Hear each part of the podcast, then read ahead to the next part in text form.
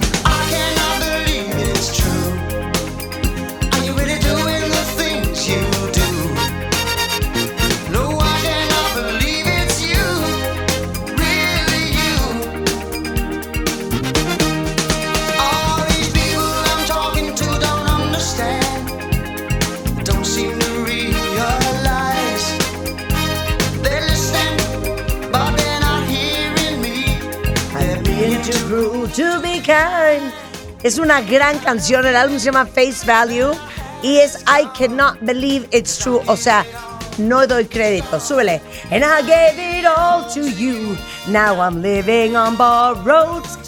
Creo que ¿Qué es, canción? Creo ¿Qué que es una de las que no me gustan tanto. Creo. Estás loca. Perdón, que la gente me, me- me crucifique, pero es una de las que menos me gusta. Ni la de Susu Studio. ¿Por qué eres como la gata Flora? Cuando se la quitan llora y cuando se la meten puja o como es. No, cuando se la meten grita y cuando se la sacan No sé, llora. pero fíjate, no. Mira, ni, ni era Genesis. Amo lo de la gata Flora. Amo No lo era de ni la gata siquiera Flora. fan de Genesis yo. Igual tú sí, porque tú bailaste una canción en tu boda, Follow ¿no? you, De- follow me. Ah, es- máximo. esa yo creo que esa es la Que es lo canción que más me gusta. que es lo máximo. Pero esa de, la de, ¿te acuerdas de una película que se llamaba Against All Odds? Against All Odds. ¿Te acuerdas Sí. de la, del main title de esa canción? Sí, main que title. la cantamos tú y yo. que la cantamos. Esa es preciosa. Sí, ¿no? oye, ¿cuál es el problema ahora? ¿Cuál es el PEX? A ver, ¿cuál es el problema? PEX. La ¿Cuál gente es el que está problema? complicada todo el tiempo, Marta. Todo es el tiempo. que el otro día nos reíamos otra vez. Luis, Marta y yo. Luis, Luis, que es el que lleva todas las plataformas de las marcas, Ujú. Rebeca y yo. ¿Por qué, ¿Por qué si eres tan chiquito, Luis, entiendes estos conceptos? Tiene alma que yo te vieja. digo, Mar. Luis. Siento que tengo alma vieja Sí. y todo viene desde un lugar, desde nuestra ansiedad y Ajá. nuestra histeria perpetua, que no Ajá. aguantamos muchas cosas del día a día. Sí, creo que, creo eres un señor en el fondo. Creo que eres un señor exacto. de 24 años. Sí, ¿sabes cómo? Justo. A ver, pero Rebeca es la que trae el tema de cuentavientes. Y Luisito, ¿eh? Y Porque hemos puta, le hemos dado reído vuelta. sin parar Luis y yo oyendo las estupideces de Rebeca. Este personaje. Gente Ajá. con alma de cadenera. E- Eso te iba a decir. Exacto. Oh, ¿Me oyeron Es el bien? cadenero. Gente con alma de cadenero. Que sí puedes, pero traes tenis, pero no entras porque traes, vienen dos solitos, Sí, que sí, porque es la camisa. Oye, sí, a ver, ya pasen. Ah, no, espérame, no traes cinturón. No, espérate. No, o sea, vamos a dar varios ejemplos de esta persona. A ver, este dale personaje. ejemplo, Rebeca, porque tú eres la que trae Es esta la queja. persona, es este personaje, hombre-mujer. Ajá. que- Niño o quimera. No importa la hora, no importa si está lloviendo, si está el sol el día bonito, no importa si le fue bien en, en la chamba, Sí. no importa. Siempre hay un, lo voy a decir tal cual, siempre hay un pedo con esta persona. Todo es un problema, todo Danos es un un rollo. No digas esa palabra al aire que es horrenda. Sí, es horrible. Ok, onda. To- a onda. Todo es un rollo. Ejemplo. Todo es un rollo. Es un Ejemplo. Oye, es mañana es la cena en casa de Raúl y de su novia. Nos invitaron, Marta. ¿A, a qué hora? A las nueve de la noche. No. Pero es que tenemos la junta a las 8.40. Por eso, ya le dije a Rulo que llegamos a las nueve y media. Sí, pero ¿sabes qué? Creo que no circulo. No, no importa que no circules. A ver, nos vamos en mi coche. Oye, pero ¿no crees que es demasiado? ¡Oh, ¡Espérate! O sea, todo Sí, es sí, sí. un desmadre. Todo. Otra, Otra. otra. Rulo, otra. échate, una. una. Conocemos. Otra. Por ejemplo, son esas personas que les preguntas cómo estás y nunca te pueden decir, todo bien, poca madre. No, Sí. no. A Es ver. una retaíla de... Ajá. No, hija. Desde que se les fue las personas que les ayudan en la casa hasta Ajá, Ajá. la balacera en Orizaba, por Ajá, ejemplo. ¿Sí me explico? O sea, ¿sí me exacto, explico? exacto. De- apenas vas despertando, das Ajá. los buenos días. Exacto, y ya te dijo cuántos ¿qué ya se murieron de el COVID. ejemplo. Oye, Rebeca, ¿cómo te fue en la vacación? No, hijo, un calor infernal. O sea, me caí, me raspé la, ore- me raspé la, me raspé la pierna. No, así, pero ¿eh? es diferente Sí, porque una tú lo humedad. dices como de, como de riéndote. Pero ahora dime, di- sígueme preguntando. Ok. No, un calor No, infernal. te la pasaste bien. No, o sea, sí, pero no, hija. O sea, no, no, no. Aparte, te voy a decir una cosa. Ya la situación en el país está horrible, ¿eh? O sea, entre el COVID y la violencia, espantoso. No, Oye, pero por se cierto. fueron en carretera bien, No, todo no bien. importa, no importa. Oigan, y cuídense, ¿eh? Sí, cuídense mucho, porque ya otra, otra vez Omicron con todo. No, pero vas detectando cada detalle, ¿no? Ajá. Te fuiste Un en camioneta bien, ¿no? espantoso. No, pero es que la camioneta estaba súper chiquita, no abría bien el este, este, los que iban adelante pusieron el aire más arriba, Exacto. unos baches, o sea, ya le vas encontrando. Bueno, pero la pasaste. No, y además, ¿sabes qué? Carísimo todo. No, o sea, es una revoltijo entre los padecimientos del COVID de, sus, de, de la gente cercana, que si Sí, ya le dio, que sí, si no sí, le dio, sí, sí. que por eso prefiere estar mejor encerrada, que para qué salió, Ajá. que gastó un dineral, Ajá. que un cuchitril a donde llegaron. No, a mí lo que me trauma son mal. con los que trabajas, Y también que necesitas Ah, claro. que, que te resuelvan, resuelvan. cosas y no hay forma. No hay forma. échame. A ver, o sea, por ejemplo, es como Mar. O sea, yo te mando un video, ¿no? Con áreas de oportunidad. Puede ser, como la mayoría de las veces. y bueno, y de repente, pues Marta nos pide cambios y yo le contesto.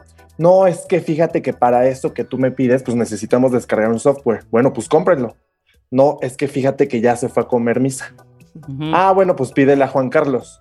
Ah, no, es que ¿qué crees que Juan Carlos ahorita en este que está instante está en editando. una grabación? Y bueno, o sea, y es no, no, no, no, No, y un no, pero. y un no, pero. y El no. cadenero. Exacto, el cadenero. No ¿no? pasa porque no pasa. Punto. Así de Pídeme fácil. algo, pídeme algo, pídeme algo. Marta, por favor, ¿me puedes hacer aquí rápidamente una redacción en cuatro líneas Ujú. de eh, el día del 15 de septiembre? Es Rápido. que no son cuatro líneas, hija, o sea, me tengo que sentar a pensar. Bueno, siéntate y piénsalo porque lo tengo que grabar ahorita. es que no voy a tener tiempo hoy porque tengo una junta de cuatro a No, cinco. son ¿A qué hora cinco, son, a son cinco minutitos. Mira, de hecho te voy a pasar aquí el machote. De aquí copias y nada más ponme con tus ¿cómo quieres palabras. que copie algo, o sea. no, pero tú me lo estás pasando, algo que es me lo estás pasando en Windows y yo uso Mac. O sea, ya Exactamente. ¿no? Claro. La gente que desde eso. todo. Desde Sí. eso. De, no, lo que pasa es que es otro formato. Por eso lo podemos cambiar Sí, no. ahorita. Ajá. Oye, pero conviértelo. Es que ahorita no tengo la Ajá. computadora. Oye, pues al rato que tengas la computadora. Es que el internet está fallando en la estación. claro. Oye, pues es que ahorita en bueno, tu espérate casa. a que regrese el internet, Ajá. Rulo. No, pero es que me dijeron los técnicos que no, que ellos lo iban a checar en dos horas. Entonces me estoy esperando aquí las dos horas Ok, sin hacer pero nada. entonces háblale al ingeniero y dile que te urge para hacer esto ahorita. Sí, ya le hablé, pero como hay una transmisión en paralelo, entonces me dijeron que yo me esperara porque urge más la transmisión. Entonces, bueno, entonces, estoy aquí ¿por qué desayunando. no te lanzas ahorita a, a tu casa y lo haces desde ahí que tienes internet? Sí, sí lo pensé, pero ¿sabes qué? Es que ahorita hay un trafical. ¿Sabes Y luego, qué? No. Como hay un montón de carros en el ballet, me cuesta mucho sacar Siempre hay un conflicto, O sea, siempre hay un problema. Siempre hay hay un una rollo complicación. y no pasas de la puerta. No pasas. No, No hay manera. No pasa. Me pasó Sí, el no, sábado igual. para- para Oye, es que hay que cambiar de esto, de esto, pero este, no tengo ese audio. No, sí, se puede cambiar aquí, podemos esto y pa- pasamos esta parte. Ya lo intenté, pero no, ok. Entonces, de esta partecita se sube y luego se baja. Chin, ya se nos fue el editor. ¿Qué te dijo algo? Bueno, ok, ¿y a qué hora llega? 8 de la noche. A las 10 lo esperamos. Kiri, kiri, kiri, kiri, kiri, kiri. No, ¿Qué es que pasó? fíjate que el cable del disco duro. Ya lo, está, ya lo está cambiando, pero le hace falta hacer un transfer. ¡Ay, no! No, no, no, No, No, ya, pero, ya, ya, pero ya. ¿qué tal No. que cuando, cuando la persona cadenera sí es el dueño de la situación? O sea, que neta te la hace bien cansada de, oye, es que necesitamos subir esto. Y es él y nadie más, ¿eh? Sí. Sí. Y te empiezan a decir, híjole, es que, ¿sabes qué? A esa hora tengo eh, una junta. Oye, pero por favor. No, es que fíjate que sí pudiera, pero es que es bien importante esta presentación que tengo. Oye, pero entre la presentación. No, es que fíjate que Ah, mi celular. rogando a esa gente, no. Pero te terminan diciendo, Es que te digo bueno, algo. está bien. Y lo hacen en un minuto. Eh, claro, 100%. Es Pero porque ahí no quieren y les Ok, gusta. exacto. Yo soy, yo soy la mamá. Yo soy mamá. Yo soy mamá. Márcame. Tiqui, tiqui, ti. Ma, ¿Qué pasó? Estoy en una fiesta, voy a llegar como a las 8 de la noche. No, me tienes Ay. que preguntar cómo estoy. Ah, perdóname, perdóname, perdóname. Pensé que ibas a ir a darle. esa es la Tiqui, mamá. tiqui, tiqui. Ya. Bueno, mamá, ¿Qué pasó? ¿cómo estás? ¿Cómo amaneciste? ¿Qué te dijo? Estoy que ya es ganancia. ¿Qué? ¿Porque te sientes mal o qué? estoy con un dolor de rodilla. Pero esa dolor. sí, qué estúpida. Sigue, Claro. sigue, no, sigue. Pero espérame, eh, eh, ya tenías el medicamento que te dio el doctor y hace dos semanas me Por decías que ya estaba amor, si perfecto. el medicamento nunca sirve. Si ¿Cómo? ese doctor yo sé que sirve para nada, me pone una cosa, me quita la otra. El punto es que no se me quita Te el lo dolor estás tomando como él te dijo porque sí te había aliviado. Claro que me estoy tomando como yo, pero ya desde antier ya no me lo tomé. No, pero ¿cómo? Si dijo él que era un mes el tratamiento, no de dos semanas. Ah, pues eso yo no entendí. Ay, no. No, entonces no. El que, Es por está, su es que gusto está bien muere. grande la pastilla y me, y me raspa. O sea, a Siempre hay un algo. problema. Siempre. Pero te voy a decir una cosa. De la pastilla se Ajá. salen ya el plomero. Ajá. O sea, ¿cómo hacen esa ensalada de la pastilla? Bueno, vuélveme a hablar y dime cómo ok. está. Ring, ring. Bueno. Hola, Ma, ¿cómo estás? Dame un segundo. ¿Qué pasó? ¿Qué pasó? Es que- unos problemas en Es que mi hermana, ¿pero es qué que mi pasó? hermana se cayó de la escalera. ¿Qué pasó? Porque llegó el plomero y no trajo el empaque. Entonces ahora va a tener que regresarse. Bueno, que vayan por el empaque, manda el chofer. Es que no es eso, Rebeca, Entonces, no es ¿qué eso. es? Ya son muchas cosas. Tu hermana, tu hermano, yo ya no puedo con los problemas. ¿Pero qué pasó? ¿Qué pasó con, con Ro- Rodolfo? Nada, la veo agotada. La veo agotada, la Eugenia. Estoy Bueno, preocupadísima. Bueno, pero Eugenia, Preocupadísima. Eugenia ya, ya, ya estará tomando sus, sus Y medicamentos. también todo me el preocupas tú. Yo te vi el domingo agotada. Ah, yo no con tengo unas nada. ojeras que yo no he visto igual. Claro que no, pero- Yo no sé por qué no aprendes a balancear tu vida. Acostate en una cama y lee un libro. Ah, O sea, del plomero ya a Oye, la onda es familiar. mi mamá. Y después Oye, es, es lo y por eso decir, nunca es nos vemos.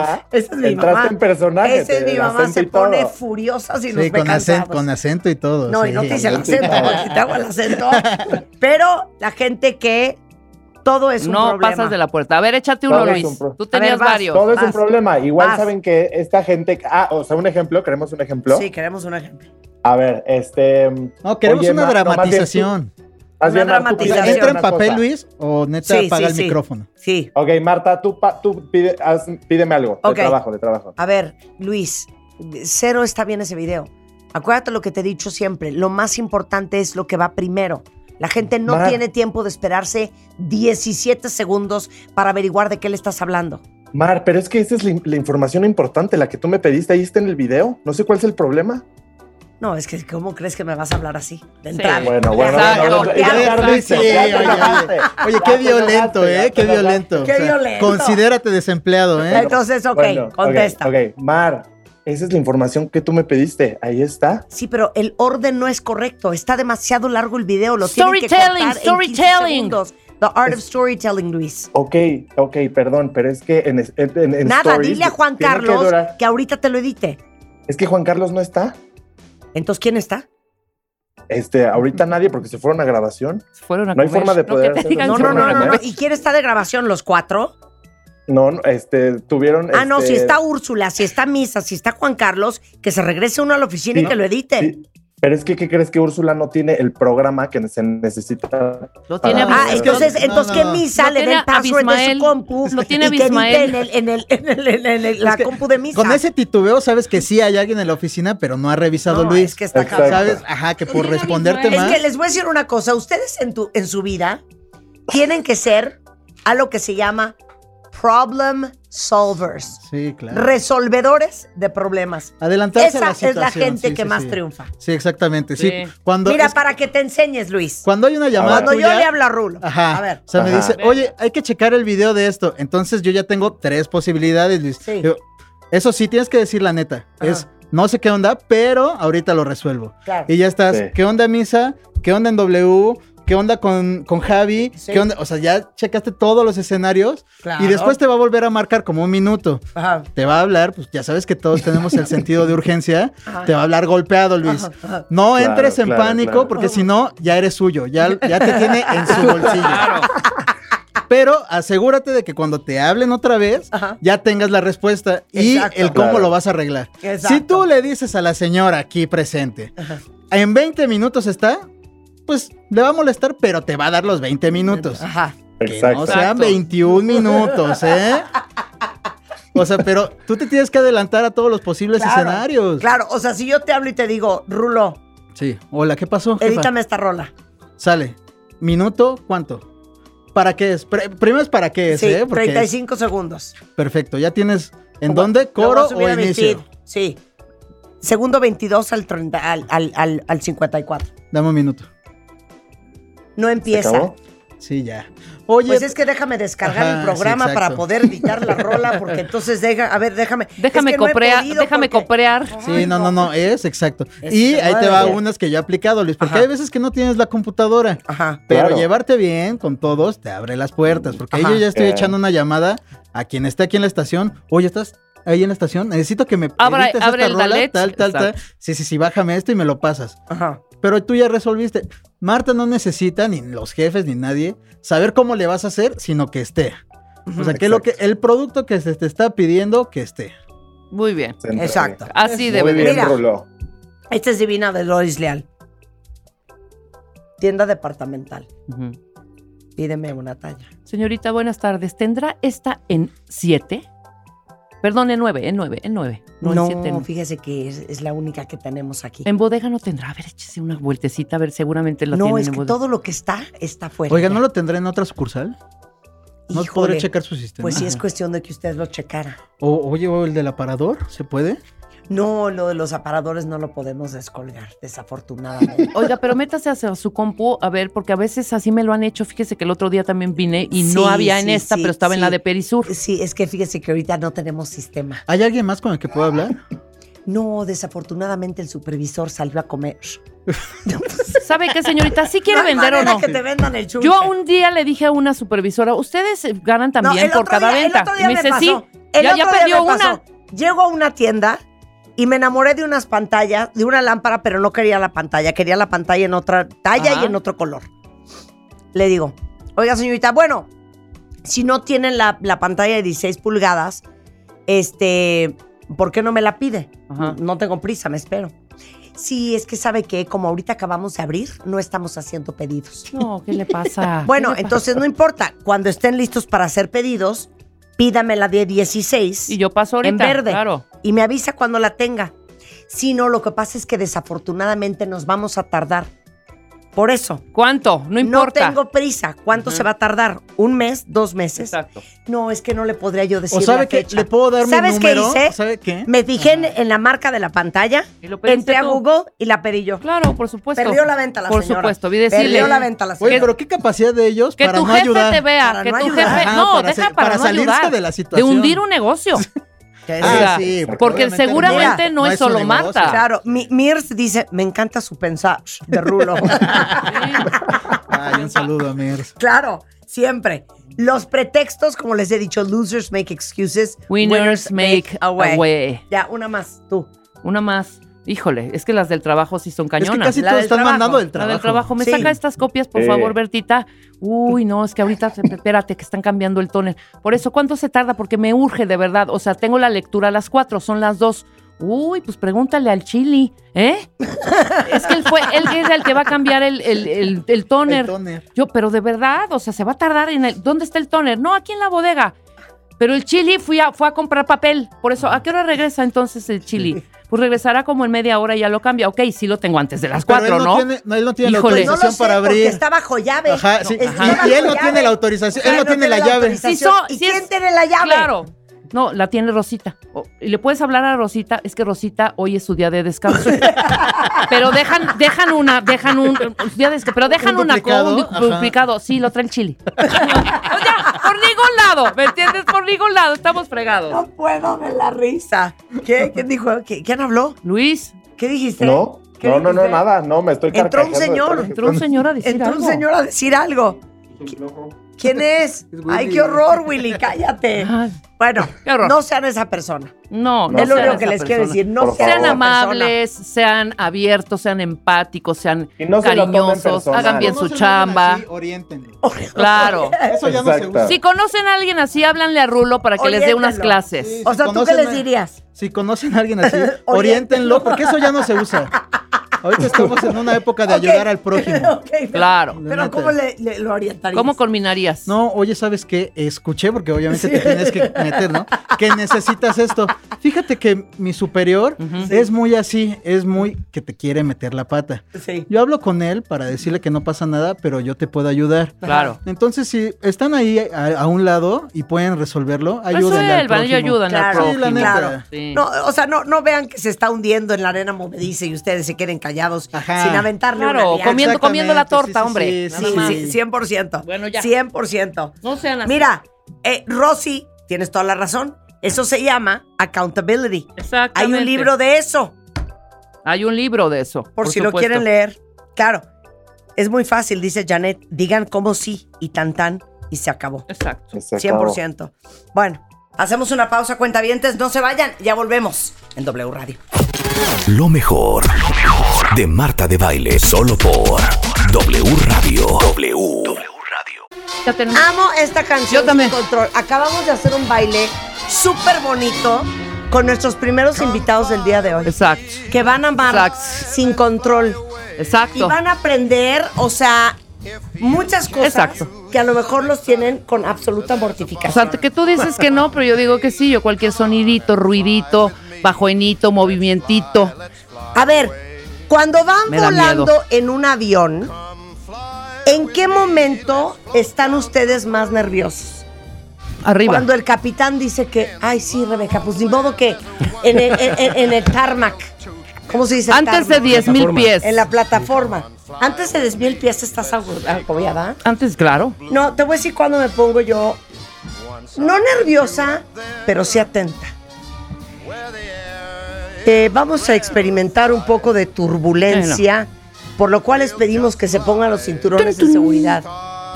El ruidito ese Exacto. me pone, el El ruidito tun, me tun. pone muy mal. El tuntun, cuando va a hablar el capitán. El día de hoy, José Suárez, capitán del Boeing 737 MAX en Aeroméxico, con 11 años como piloto aviador, 8 mil horas de vuelo. ¿Y saben qué? Tenemos una mujer. ¿El capitán o capitana? Captain. Capitán, generalmente. Capitán, Sí. la capitán Lisette Lara del Boeing 737 MAX en Aeroméxico y aparte es directora general de Pratt, Escuela de Vuelo, 23 años como piloto aviador con 12 mil horas de vuelo. Qué bonita presentación. Qué bonita presentación. Muchas gracias por la invitación. Qué increíble que estén aquí. Qué gusto. Aparte, somos viajeras asiduas, ¿eh? ¿Ah, sí? Asiduas. No, no, seguramente nos hemos encontrado alguna vez. Te lo juro que puede ser que sí. Yo creo. Lo que pasa es que antes íbamos a la cabina. Oye, nos saludábamos al fotos. capitán. Claro. En Nos vamos- veces hasta se fumaba. Nos vamos atrás, platique y platique con las sobrecargos que son siempre tan amables y que es una gran y honorífica, honorífica profesión. Claro. Qué bárbaro. Gran Aquí la subimos hace una, ¿Por qué un mes. todas de chiquitas queríamos ser sobrecargos? No sé, pero. No queríamos ser pilotos, ¿eh? No, pilotos jamás. ¿Por qué? Es, yo creo que sí es No se, nos cultural. no se nos permitía soñar. Es que como, a- o sea, ahorita ya en la actualidad pues ya somos un poquito más, pero cuando yo estudié éramos súper poquitas. O sea, nadie se le ocurre ser piloto. Dile a ¿Cuántas- Marta ahorita cómo ranquean. ¿Cuántos capitanes mujeres hay? 120. 120. 120 Bueno, en, en total. nuestra aerolínea, exactamente, Ajá. en total. 120. Pero, ¿sabes qué es un dato importante? Que el ¿Qué? último año se duplicaron este número. De, hubo tantos, eh, después de la pandemia, tantas contrataciones, ingresos, que ese número aumentó, cin- bueno, 100% prácticamente en este último año y esperamos que, que siga aumentando. Oye, pero me encanta José. 120, 120. ¿Sabes cuántos pilotos hay? ¿Cuántos? 1600, más de ¿Qué 1600. pasas, No, José? 120, 120. Y cada vez somos más. 2000, 2000, 2000, bueno. 2000 contra 120. Pero qué bonito, Lisette. ¿En qué momento de tu juventud tú dijiste, ¿sabes qué? Voy a ser capitán. ¿Sabes qué pasó? Sinceramente, eh, yo cuando estudiaba la prepa jamás se me ocurrió, nunca pasó por mi mente, nunca, nunca. En mi familia hay muchos pilotos, Ajá. tanto de Aeroméxico como de Mexicana. Sí. Entonces en mi familia siempre había, siempre hubo aviación, ¿sabes? Entonces siempre había de el tío que se fue a Boston Sí, sí, y sí. la tengo primas sobrecargos también, entonces ah, pues, la prima que anda en París y así, ¿no?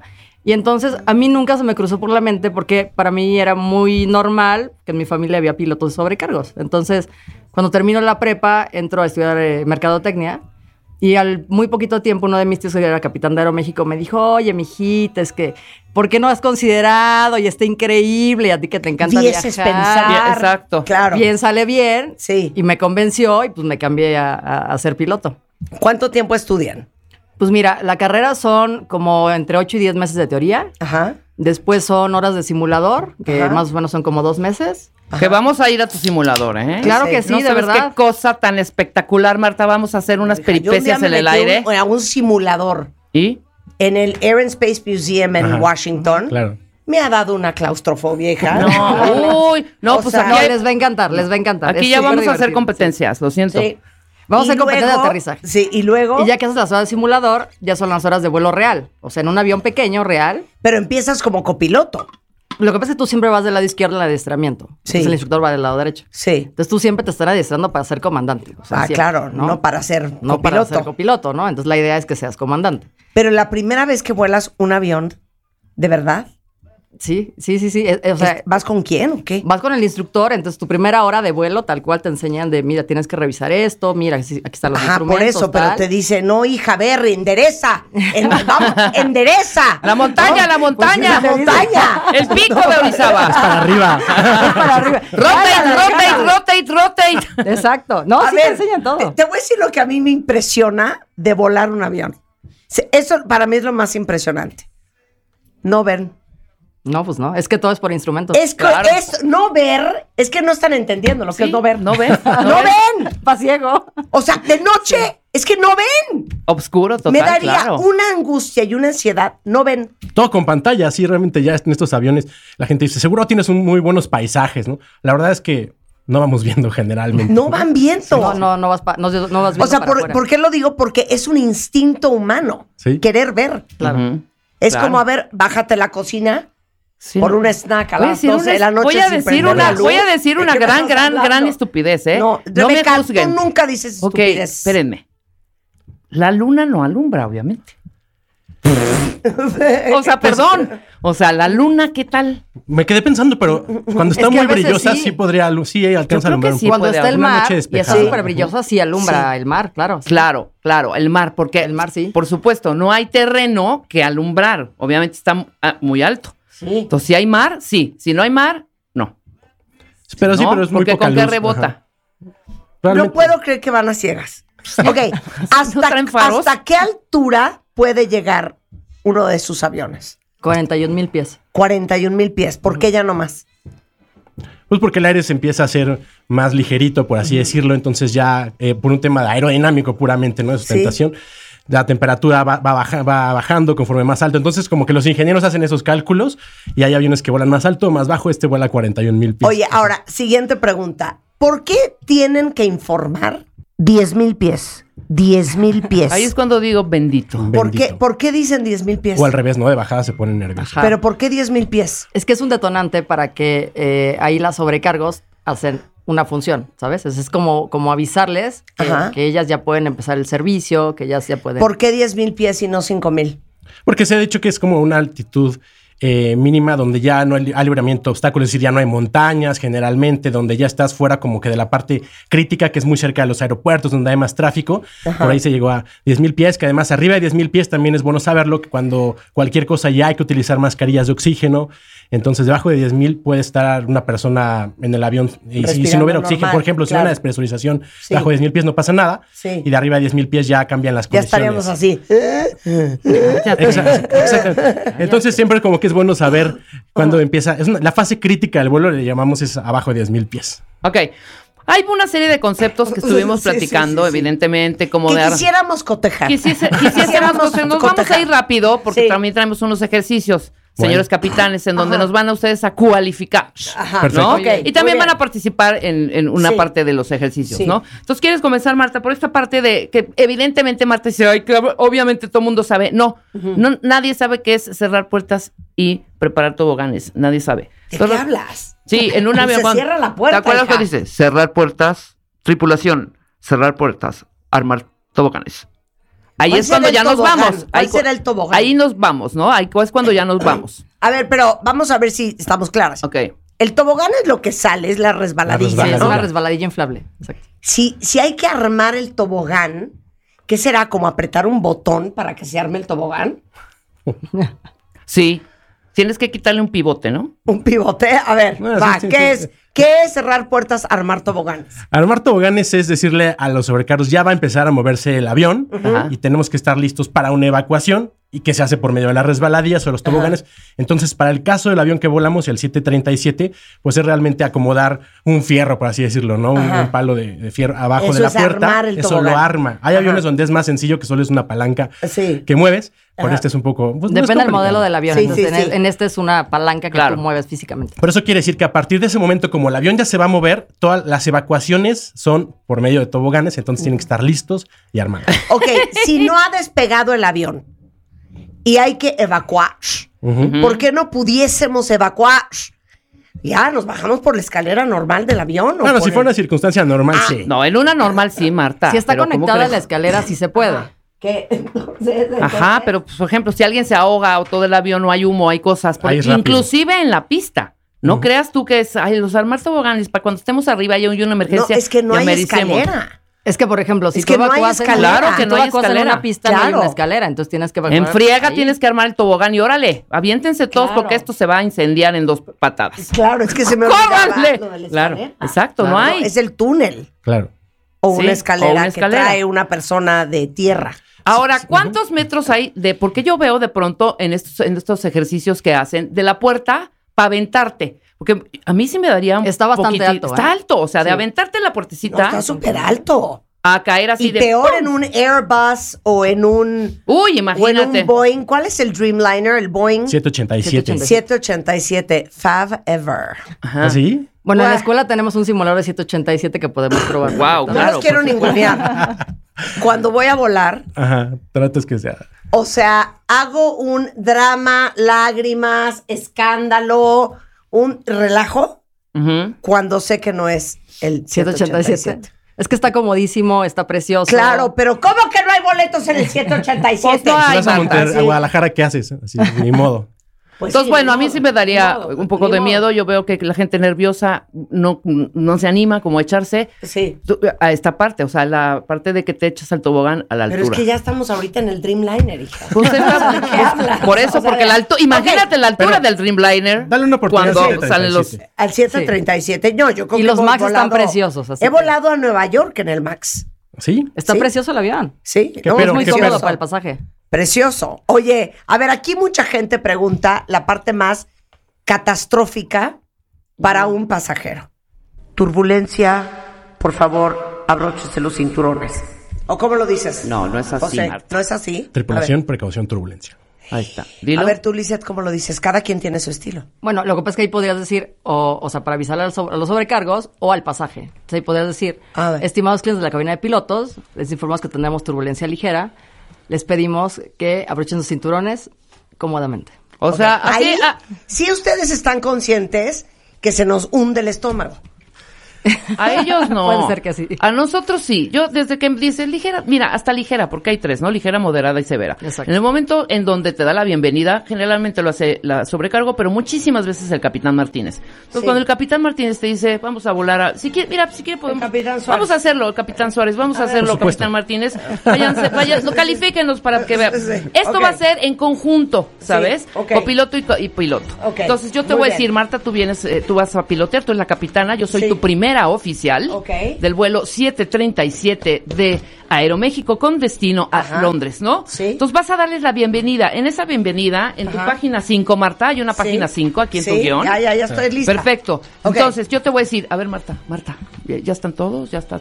¿Ya hicimos el Muy bien. conteo? Entonces, da la bienvenida, Pero ¿no? necesito el clean, clean. Sí, da la bienvenida. ¿Qué es ese clean, clean? Ah, cinturones. Cinturones. Tun, tun. No, pero cuando va a hablar el capitán también hay un clean, clean. ¿No, hay un clean, clean? Ok. Entonces, tú y yo venimos pues, este, Sí. aquí, luego dicen que es estéril, te voy a decir, oye, Ok. pues ya estamos, da la bienvenida tú, ¿no? O sea, están medio nerviositos perfecto. allá atrás. Ok, voy a darles Oye, en tu guion no viene que hay turbulencia, pero dilo. Vas. Muy buenos días, señores pasajeros. Soy el capitán de baile y toda la tripulación. Les damos las gracias por elegir volar con Aeroméxico con destino a London Heathrow. ¿Está bien London Heathrow? Perfecto. ¿O qué digo? Londres Heathrow. Ajá. En realidad, yo en español los digo en español y en inglés en inglés. Ok. Mexico City. Muy, muy bien. Nos complace dar una bienvenida especial a quienes se unen a nuestro vuelo procedentes de otra línea aérea de la alianza Delta Airlines. ¿Vieron qué bonito dije? Bien. Muy Delta bien, sí. Airlines. La duración estimada del vuelo será de 10 horas con 15 minutos y presentaremos turbulencias de ligeras a moderadas. No cunde el pánico, no nos vamos a morir. Por motivos de seguridad y para evitar interferencias con los instrumentos de vuelo, les recordamos que los teléfonos móviles deberán permanecer desconectados desde el cierre de puertas y hasta su apertura en el aeropuerto de destino. Les recordamos que no está permitido fumar, excluyendo a la señora Rebeca Mangas que viene en el asiento 4C. 4C. Gracias por su atención y feliz vuelo. No, muy mal, muy mal, capitán. Te faltó una cosa. Voy a abrir. Ábreme el micrófono otra vez. A ver, va. Les rogamos a todos los pasajeros que guarden su equipaje de mano en los compartimientos superiores y debajo del asiento delantero. No quiero cochinero en los pasillos, va a haber turbulencia y el voladero de objetos puede causar algún accidente. Mantengan el respaldo de su asiento en posición vertical y su mesita plegada. Les recordamos que no está permitido fumar en el avión, solo nosotros porque somos los capitanes. Y gracias por toda su atención. Feliz vuelo. Ah, Te tengo que decir otra cosa. Se les va a suplicar de la manera más atenta que si ustedes traen los siguientes artículos. Sándwich de huevo, sándwich de atún, muy bien, muy bien. alitas de pollo, el pie recargado, no consuman esos alimentos por respeto a los demás pasajeros y ¿saben qué? No se quiten los zapatos. Muy bien. Muchas gracias. cosa.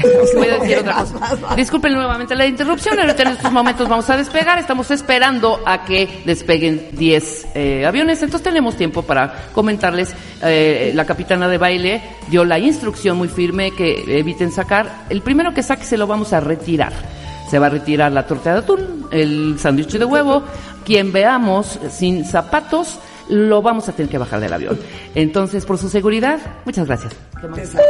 Perfecto. Con eso estuvo perfecto. ¿En serio? ¿qué- qué- O sea, Sí, en serio. ¿cómo le hicimos? No. Cubrieron ¿Cómo lo hicimos? todo. ¿Cómo lo hicimos? Perfecto. ¿Por qué no dicen puedo- esas cosas? ¿Por qué no dicen cosas más amables? Sí, ¿por qué no hacen el chistorete? Porque de pronto Güey, es así, no estén mira. comiendo sándwich de huevo neta por respeto a los demás pasajeros, ni se estén quitando los zapatos. Nos da idéntico si la bota, cuando aterricemos en Londres, ya no le entra el pie. Mira, ponme, inter- ponme interferencia, Rulo. No Interferencia, había eh, aire, así. Eso, eso les pasa, ¿no? Claro, Nadie va a poder pasa. caminar, claro, Claro. por supuesto. ¿sí? Yo por eso no me quito los zapatos, porque luego no me entran, ¿eh? Pero de la gracias. hinchadez. Gracias en claro. nombre de todos. Claro. Pero ¿por qué son tan, tan parcos? Tan, es así, mira. Échame ahí el... Y sin rever, porque ni se oye con rever en el avión. O sea. Según una lejanía. De- soy- a ver. Buenos días, nuestros pasajeros. Soy Capitán Matías, solo que tripulación le damos la más cordial bienvenida a México 327 con Ciudad. Solo será una bienvenida especial y si quieren unirse a nuestro vuelo procedente. Ganas. Será 10 de horas con 15 minutos, ligera turbulencia. Nos vamos. O sea, no. No, tienen que subirse un vuelo con nosotros. No, es que no, no ha molado con nosotros donde se escucha. A ver, ahora van ustedes. Ahora van ustedes. A ver si están Vamos a ver quién lo pistolitas. hace mejor. A ver si quieren. Ahí están, tienen su guion. Ahí O sea, síganlo. nosotros dimos, José, acotaciones muy puntuales. Por supuesto. Y peticiones muy, muy certeras. Y muy precisas, sobre Porque todo. créanme que los pasajeros, esto que acabamos de decir, lo agradecen. No, por supuesto. Pero ¿sabes qué pasa? ¿Qué? Que muchas veces el piloto se acerca mucho el, el- el El micrófono, micrófono. y por eso escucha así. Pues qué pesado. Entonces tienes que alejar un poquito para que escuche más claro. Una cosa profesional. Sí, claro. Exacto. Ok, vas. Nivel, va. José. Venga, va, José. Muy buenas tardes, estimados clientes de Aeroméxico desde la cabina de pilotos. Qué gusto saludarlos y darles la bienvenida. Este es nuestro vuelo 100 con destino a Guadalajara. Hoy vamos a volar juntos 45 minutos después de que despeguemos. Estamos prácticamente listos. La capitán y un servidor estamos firmando los últimos documentos. Quiero decirles que esta mañana es excelente para volar. Sin embargo, tenemos algunas zonas de turbulencia muy normales a esta hora del día. Nada que preocuparse. Nuestra mejor recomendación es que siempre permanezcan con el cinturón ajustado. ¡Muy bien! Un piloto amable. Claro, ¿qué ¿sabes dices? Por supuesto. Cercano. Claro. Y dijiste, vamos a volar juntos. Y que te quite miedo. Dices, Sí. este está seguro de sí Claro. mismo y trae muy Está bien agarrado el volante. No ¿cómo hay mexi-pexi. Muy bien. Vas, Venga. Liz. Vas, Muy Lisette. bien. Sería... Pero tú vas a Narita. Ah, bueno. Ah, Narita, a exacto. Tú vas a Guadalajara. Muy Narita. bien, muy bien. Sí. Estimados clientes, de- desde la cabina de piloto les habla su capitán, Liz Medina, para dar la más cordial bienvenida al vuelo 125 con destino a Narita. Para su información, estamos listos para iniciar del vuelo, vamos a salir antes de itinerario. Estaremos llegando mucho antes para que puedan eh, pasar unas felices vacaciones por allá, mucho más tiempo. Eh, les informamos que no va a haber turbulencia, tenemos un vuelo increíble, está despejado y eh, nada más les pedimos que mantengan eh, los cinturones ajustados por cualquier cosa y que tengan muy buen vuelo. Bienvenidos. Y no habrán tortas de huevo. Maravilloso. Muy bien. Maravilloso, amable, Como copiloto, ¿puedo empático. decir, ¿puedo decir una cosa, capitán? Claro que sí. Narita es un destino bellísimo. Van a conocer la cultura japonesa. Recuerden que van 12 horas adelante. Y recuerden que el jet lag siempre es un factor. Les sugerimos que en cuanto lleguen a su hotel, tomen un pequeño descanso antes de salir a turistear. Muy bonito. Ok. No puedo decir, ¿por qué no pueden dar como, Sí. bueno, que viene siendo A una veces lo dan. recomendación?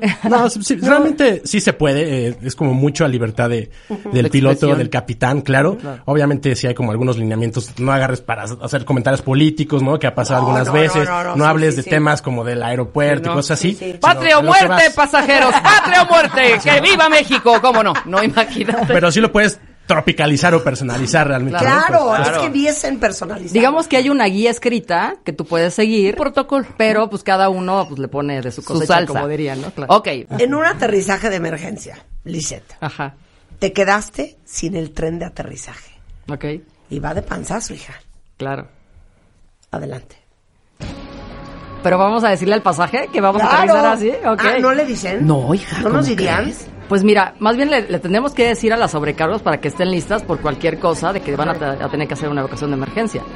Pero muchas veces, si tú lees al pasaje de vamos a aterrizar sin tren de, de aterrizaje y, y vamos a hacerlo así, pues creo que a veces puedes meter más pánico en el Jamás avión, yo he ¿no? escuchado eso. ¿Tú? Es como decir, tenemos un secuestrador aquí adentro, adentro de la cabina, nos están amagando. Viene de hecho O un sea, árabe si no hay planeando tren el de avión. aterrizaje, si es, Sí. si es contra el chasis del avión, ¿o cómo se Como llama? dirían de panzazo. De Así, panzazo. literal. No dirías.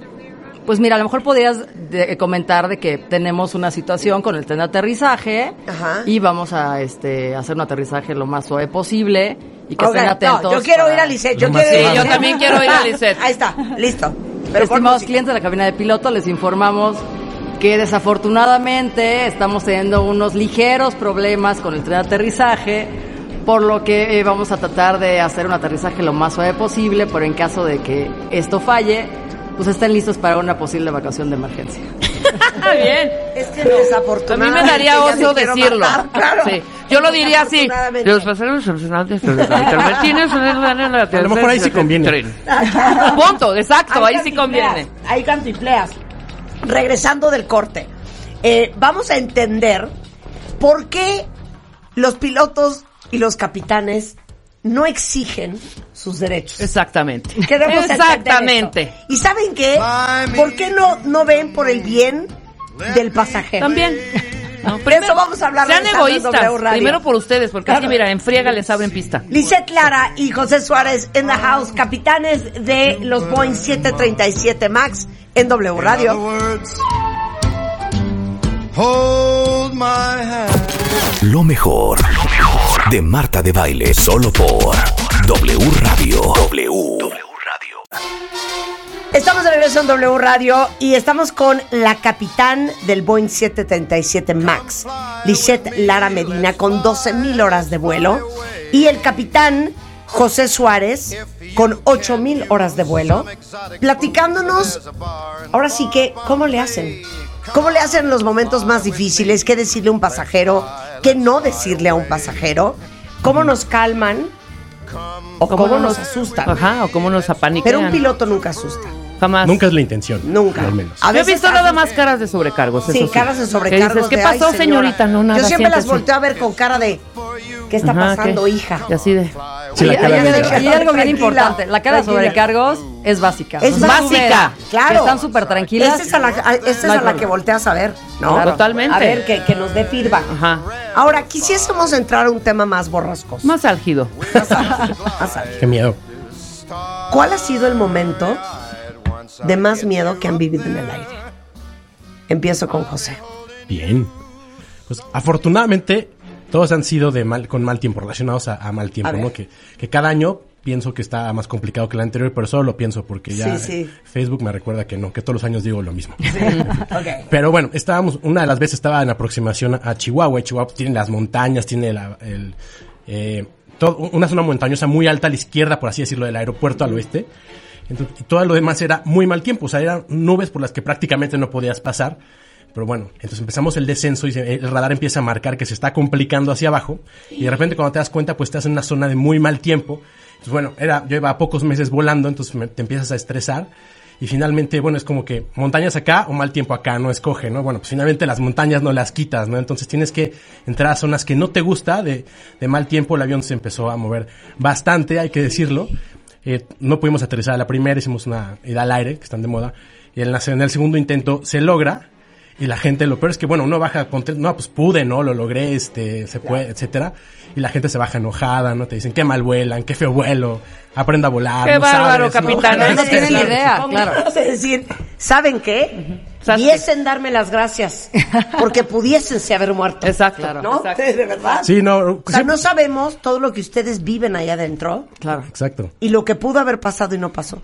Exa- Exacto, y la verdad es que para mucha gente, una señora una vez me dijo, dijo, oiga, ¿y usted viene cansado? Yo, ¿por qué? Estábamos en el, en el aeropuerto de Porque Guadalajara. voló de la cola. Me dice, no, no, me dijo, ¿por, por qué viene, por qué se, se ve cansado si usted nada más viene ahí sentado? Dije, no, pues señora, nosotros nos pagan por lo que sabemos hacer, no por lo que estamos haciendo en este vuelo que no Claro. pasó nada. Claro, ¿no? claro, 100%. Sí, sí, y sí. nos pagan claro. por resolver situaciones, ¿no? Claro. No tanto por, por estar ahí tomando Sí, café. porque pues, pues, ni vienen manejando. No, tienes que estar Sí, pendiente claro. de qué botón apretar. Oye, Sí, a ver, dice tu momento más cardíaco. Fíjate Willy, que a mí... ve la música. sí, exacto. Fíjate que yo sí ya tuve un pasajero enfermo que ahí sí, la verdad es que te estresa mucho la vida de la persona, ¿no? Porque, porque ahí sí está peligrando la ¿Pero vida. qué tipo de enfermedad? Fíjate que eh, nos llamó la sobrecargo y la verdad sí, se- sí se escuchaba bastante asustada. Era un vuelo de noche, le hicimos tecolote, o sea, habíamos Sí, sí, despegado sí. este como 12, una de la mañana y este y nos avisó que había un señor de ya de edad avanzada, pues que estaba a la mitad del pasillo agarrándose el corazón y sudando y No, me muero. horrible. me muero. O sea, la verdad es que horrible. Ajá. Y entonces traía el señor su hija y entonces pues le, le pedí, a ver, primero, lo- o sea, hay procedimientos, ¿no? Pero le dije, busca a ver si hay algún médico a bordo, alguien que lo pueda ayudar. De hecho, este, muchas veces sí hay, eh, ahora sí que médicos que, que van de pasajeros, entonces que se prestan a ayudar. Y entonces, este, le dije, ahorita me avisas. Y yo mientras ya voy aquí pues preparando el vuelo para aterrizar, porque pues yo no nos podemos continuar a la Ciudad de México así, faltaban como dos horas y media. No, bueno, O sea, me iba a ¿regresaste? No, ahí lo que hicimos que como por la hora hay muchos aeropuertos cerrados, nos comunicamos con la compañía y nos dieron instrucciones de que nos iban a abrir el aeropuerto de Puerto Vallarta y entonces aterrizamos en el aeropuerto, pero, o sea, sí tuvimos que hacer casi casi un ascenso de emergencia porque de verdad se puso súper mal. Ay, De hecho, el señor ya no se pudo sentar y aterrizó en el pasillo. ¡Wow! Así, sí. Los pasajeros se enojaron. No, no, no, la verdad es que todos los, los, los pasajeros cosa? estaban muy asustados No, porque... Yo sí me mato. Oye, pero ¿por qué no dicen, perdón, qué, qué susto, eh? Qué miedo. Claro. Y sobrevivió el señor. Fíjate que lo, lo, así que ya que aterrizamos, pues obviamente yo salí y señor está bien y tal, y bueno, pues tratando de calmar la situación, ¿no? Por supuesto. Y lo que nos comentaba la hija, que también nos sirve de experiencia para todos los, así que tus escuchas que están escuchando este, en estos momentos, claro. este, el señor tenía una condición cardíaca, y entonces le iban a operar a las tres horas llegando este, a México, ya tenía este, programada su cirugía, y le habían dicho que se tenía que tomar una pastilla cada, creo que media hora, Y no se la tomó. y había dejado las pastillas en la maleta documentada. No, bueno, veras, aguas hombre. con las pastillas en la maleta, güey. No, Entonces no, no. siempre tienen que traer, pues así que lo, lo, lo necesario en su portafolio, en su bolsa, no lo documenten, porque pues ahí pasó que como lo había documentado, pues dijo, ay, bueno, ya no me la tome, no pasa nada, y se andaba muriendo el señor. No, bueno, qué susto. Hombre. ¿Por qué no dicen A, B, C, D? A, Es Alfa, Ajá. B. Bravo, C, Charlie, D, Delta, E, Eco, F, Fox, E, Golf, I, India, J, Juliet, K. es eh, Kilo. Pero ¿por qué no dicen A? Claro. Yo diría, Marta, ¿es Lo kiwi que o pasa es que- kilo? A ver, ¿por qué no dicen A? Digamos que esto ya está estandarizado, ¿no? A nivel mundial. Entonces, pues así que así es como, como se dice el alfabeto este, en aeronáutica. Para hablar el Charlie mismo Whiskey idioma. Kiwi. Para hablar el mismo idioma. Charlie Whiskey Zulu. Claro. 237, alfa, beta. Ok, ahora les tenemos unas preguntas que quisiéramos compartir con ustedes. Por supuesto. ¿Por qué no hay una defensa de los derechos del pasajero? Y voy a hacer el ejemplo. Exacto. Venimos de Narita. Son 16 horas de vuelo.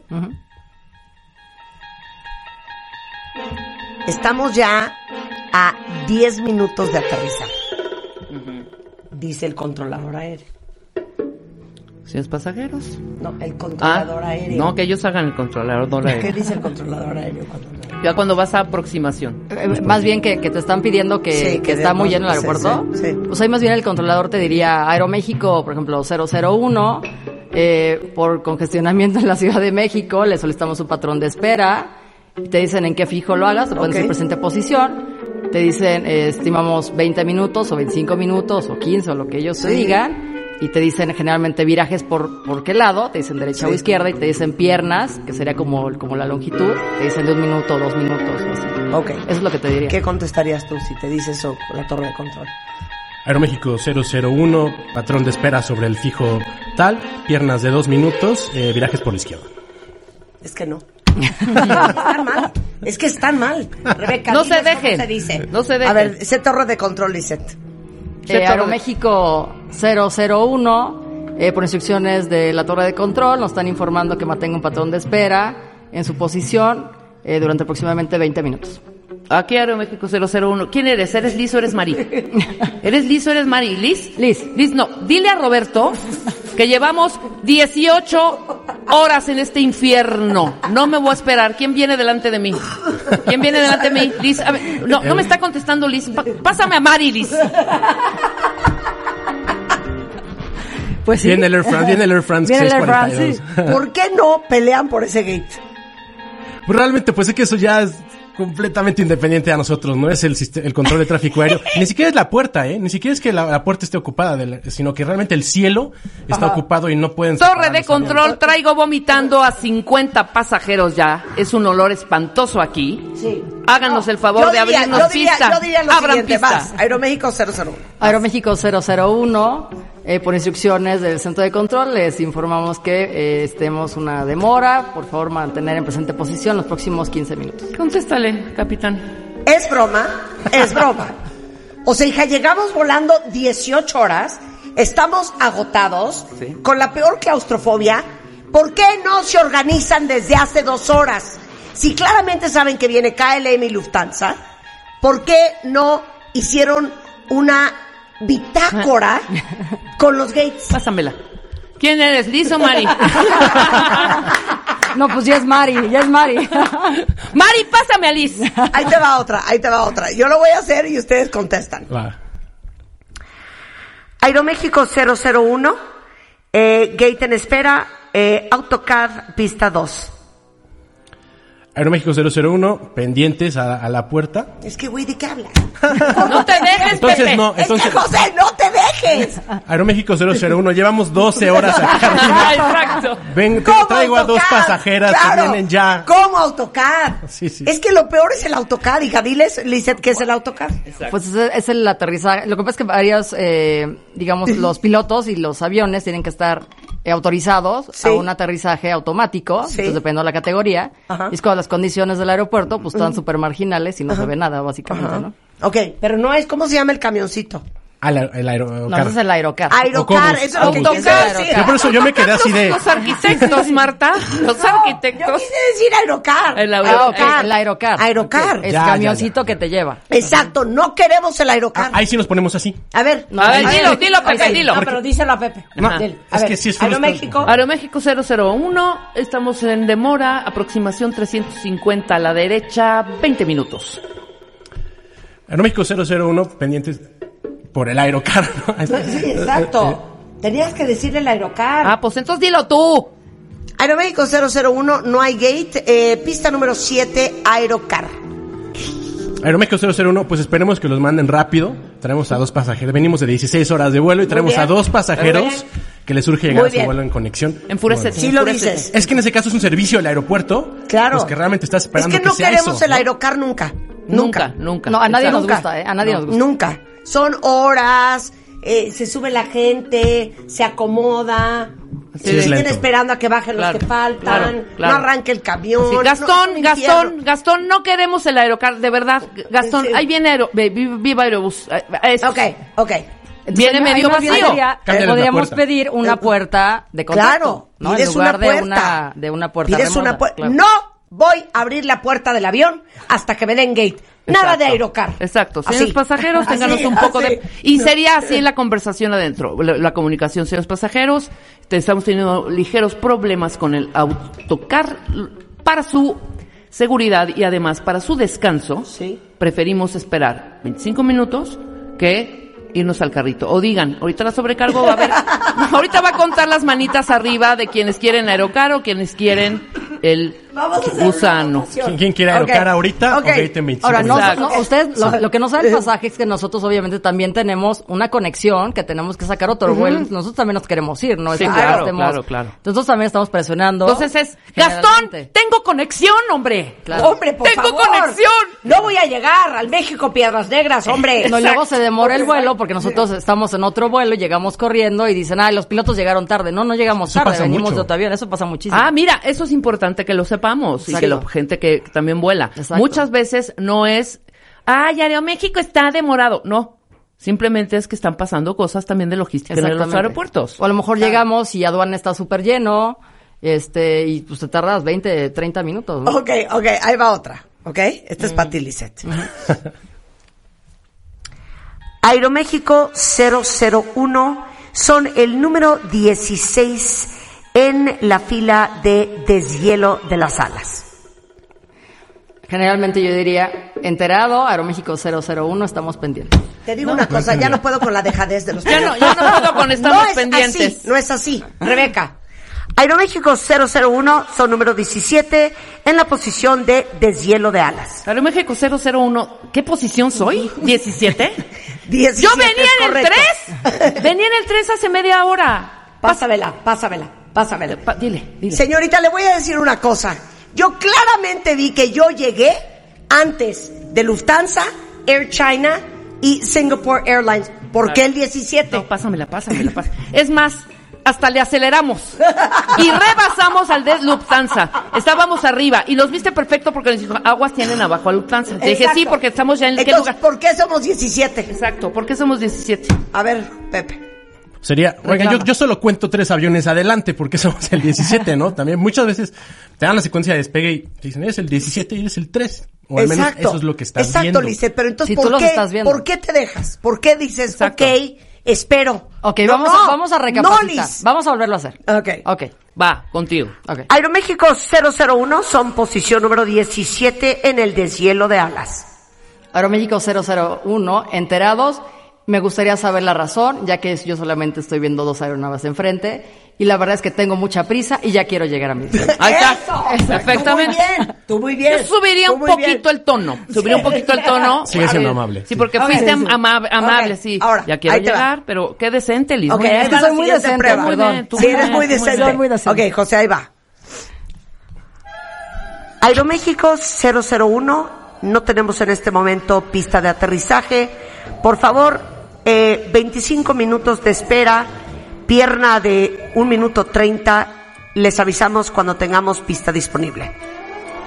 Aeroméxico 001, tenemos a 15 pasajeros que vienen mareados. Si nos podría ayudar, darnos prioridad para aterrizar. Muchas gracias. Aeroméxico 001 está listo para aterrizar. Pista número 2, Aeropuerto Internacional de la Ciudad de México. Claro que sí, continuamos. Muchas gracias por su ayuda. Continuamos en la pista 2 del aeropuerto de Ciudad de México. Muy bien, ya agradeció. Ok, ahora. Aeroméxico 001, ¿cómo lo haríamos nosotros? Aeroméxico 001, no hay pista de aterrizaje en este momento, 25 minutos eh, de vueltas, más una pierna de minuto y medio. Pásame el walkie-talkie. Pásame el walkie-talkie ahorita, ahorita le voy a decir. Jiménez, por favor, no podemos esperar más. Ya lo, lo hemos hablado. Tuvimos la junta antier, hombre.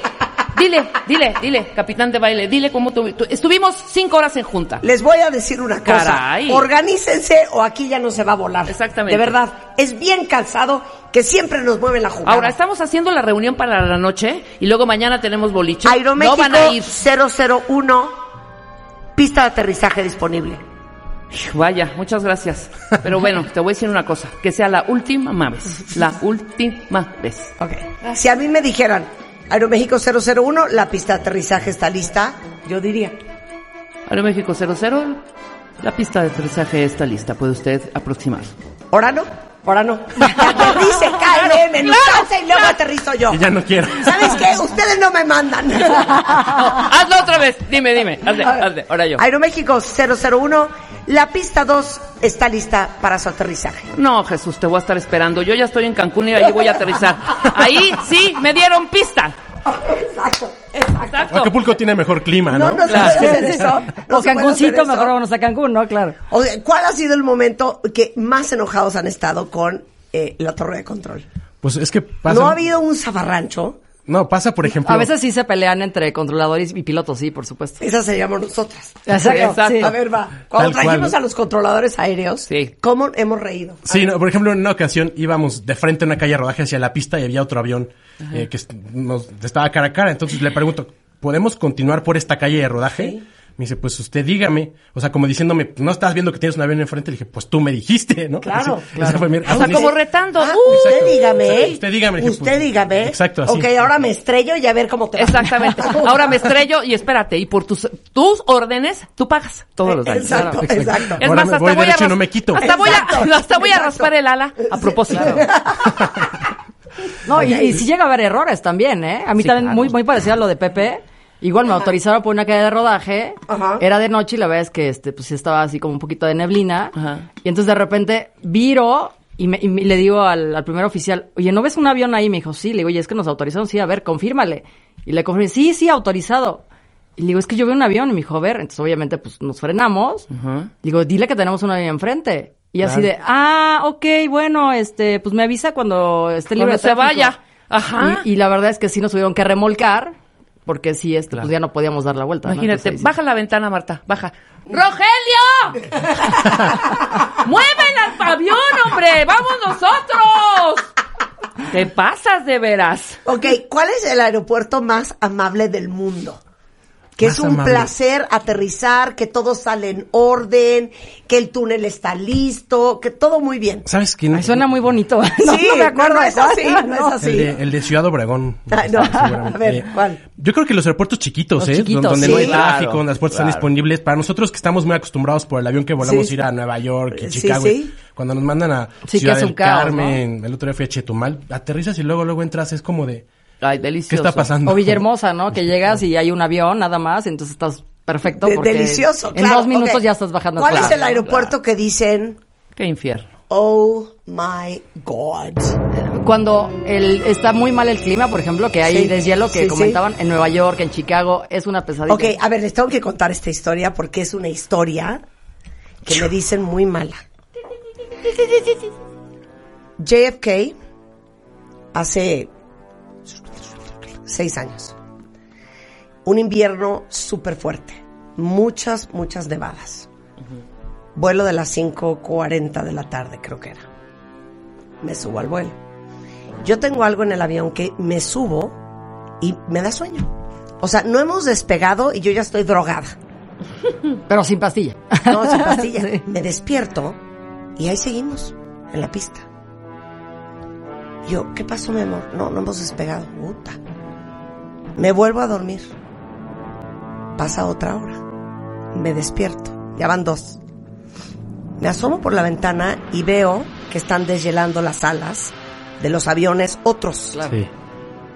Y digo, no, esto va para largo. Señorita, me quiero bajar del avión. No, es lo peor que puedes hacer. es lo peor que puedes hacer, claro. Me ve con unos ojos y Juan, mi marido. Imagínate amor, la logística te- para te- regresar Ahorita un avión. explicas, ahorita explicas. Claro.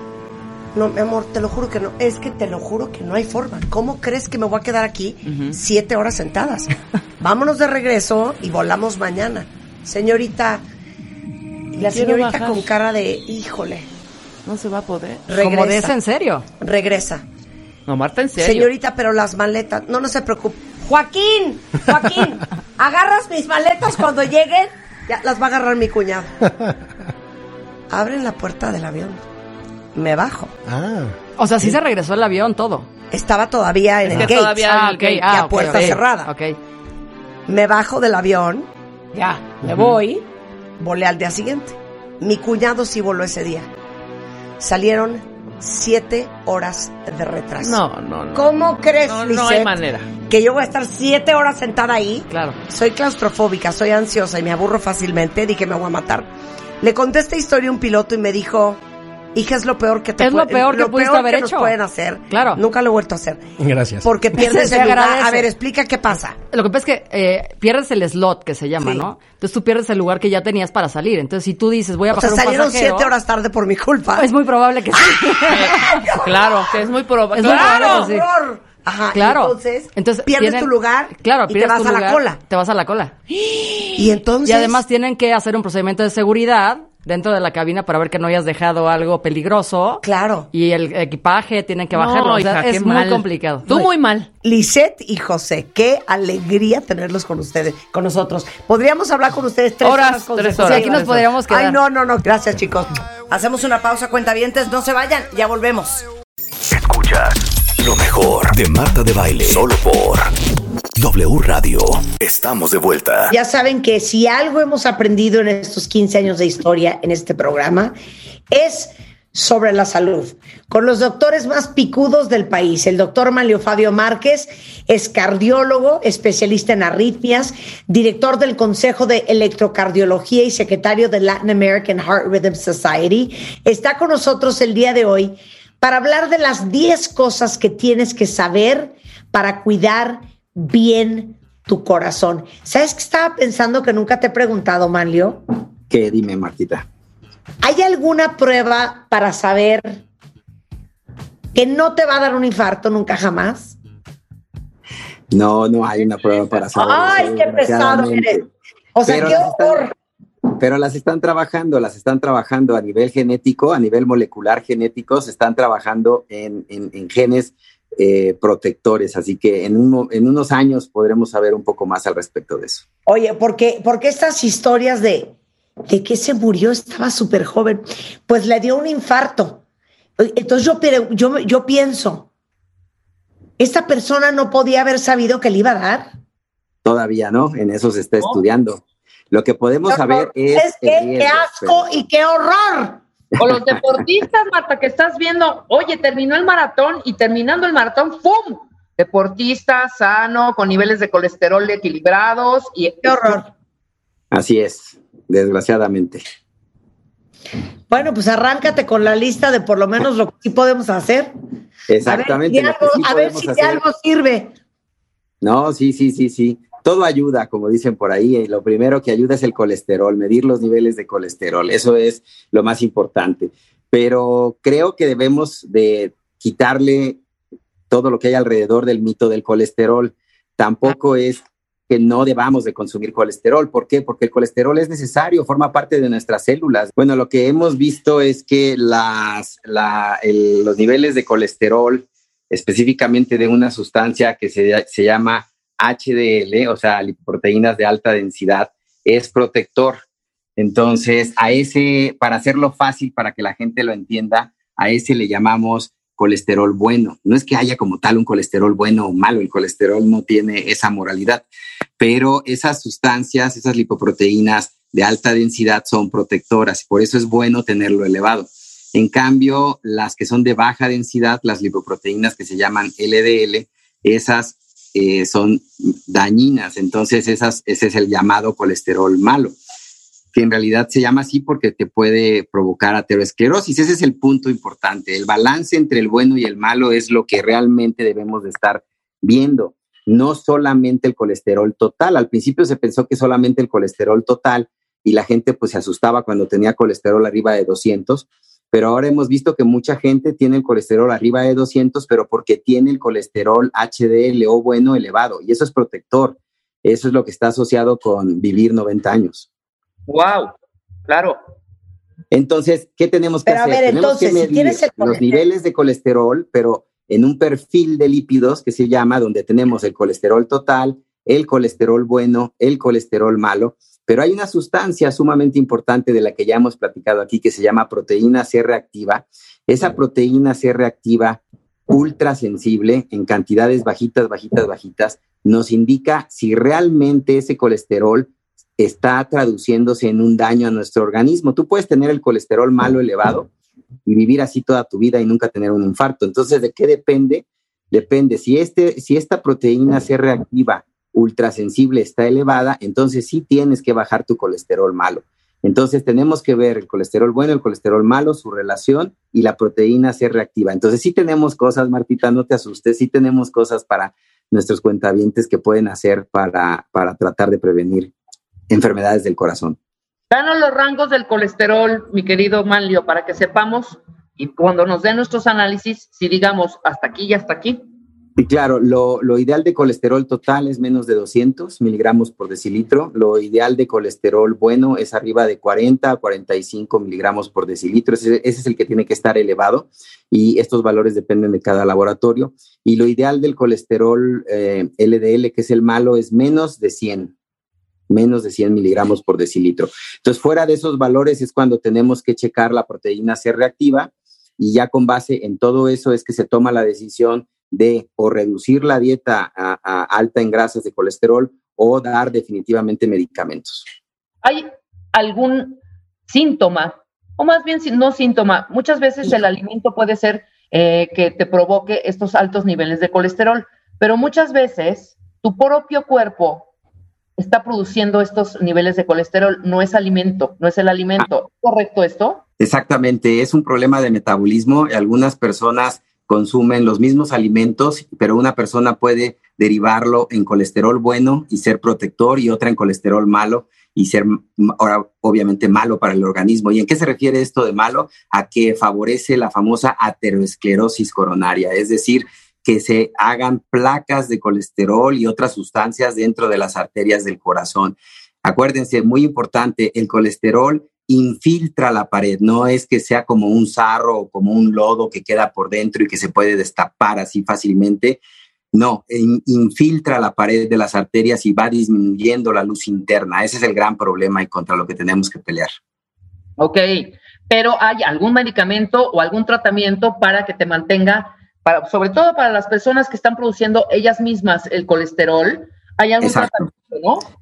Sí, las dos. Tenemos tanto las dietas bajas en grasas como medicamentos específicos para bajar colesterol y medicamentos específicos para bajar triglicéridos, que esa es otra cosa muy importante para nuestros cuentavientes. Mm, No por bajar el colesterol también bajas triglicéridos con el mismo medicamento. Son medicamentos diferentes y se tienen que dar dependiendo de los niveles y los valores en sangre de estas sustancias.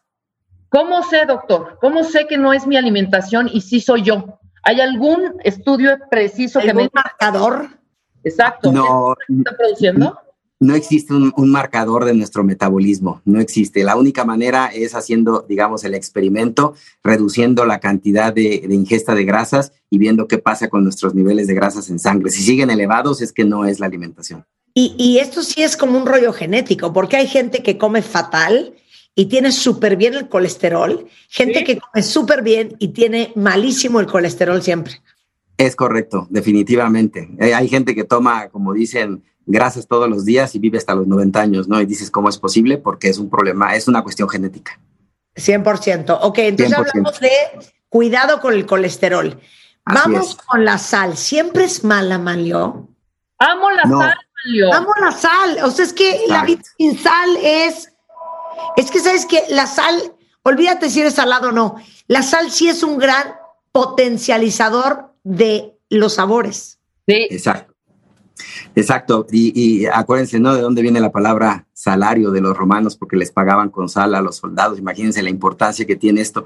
Entonces, el, el punto es que la sal solamente es mala cuando la persona tiene hipertensión o tiene la predisposición a la hipertensión. ¿Cómo sabes que tienes la predisposición? Nuevamente la genética, familiares que tengan hipertensión y que tú tengas cifras limítrofes de presión arterial. Lo normal de presión arterial es en la presión sistólica hasta 130 milímetros de mercurio. Entre 130 y 140 se considera limítrofe o límite y arriba de 140 definitivamente es hipertensión. Entonces la gente que esté entre 130 y 140 en limítrofe y la gente que ya es hipertensa no pueden tomar tanta sal. No se debe de eliminar por completo la sal porque entonces se generan mecanismos compensadores que son contraproducentes. Entonces, por eso, si ustedes ven cuando van con su médico, no les dice dieta sin sal, ahora les dicen dieta baja en sal. Ahora, si tú no tienes esas dos condiciones, tú puedes tomar sal en forma normal. Y de hecho, de hecho, en la gente que tiene disautonomía o síncope vasovagal, que tienen desmayos recurrentes, generalmente su cuerpo les está pidiendo sal y tienden a consumir mucha sal y no pasa absolutamente nada, porque ese es un punto importante. Mucha gente dice, oye, es que a lo mejor si consumes mucha sal, pues te vas a hacer hipertenso. No, no es como el azúcar. El azúcar sí es un problema.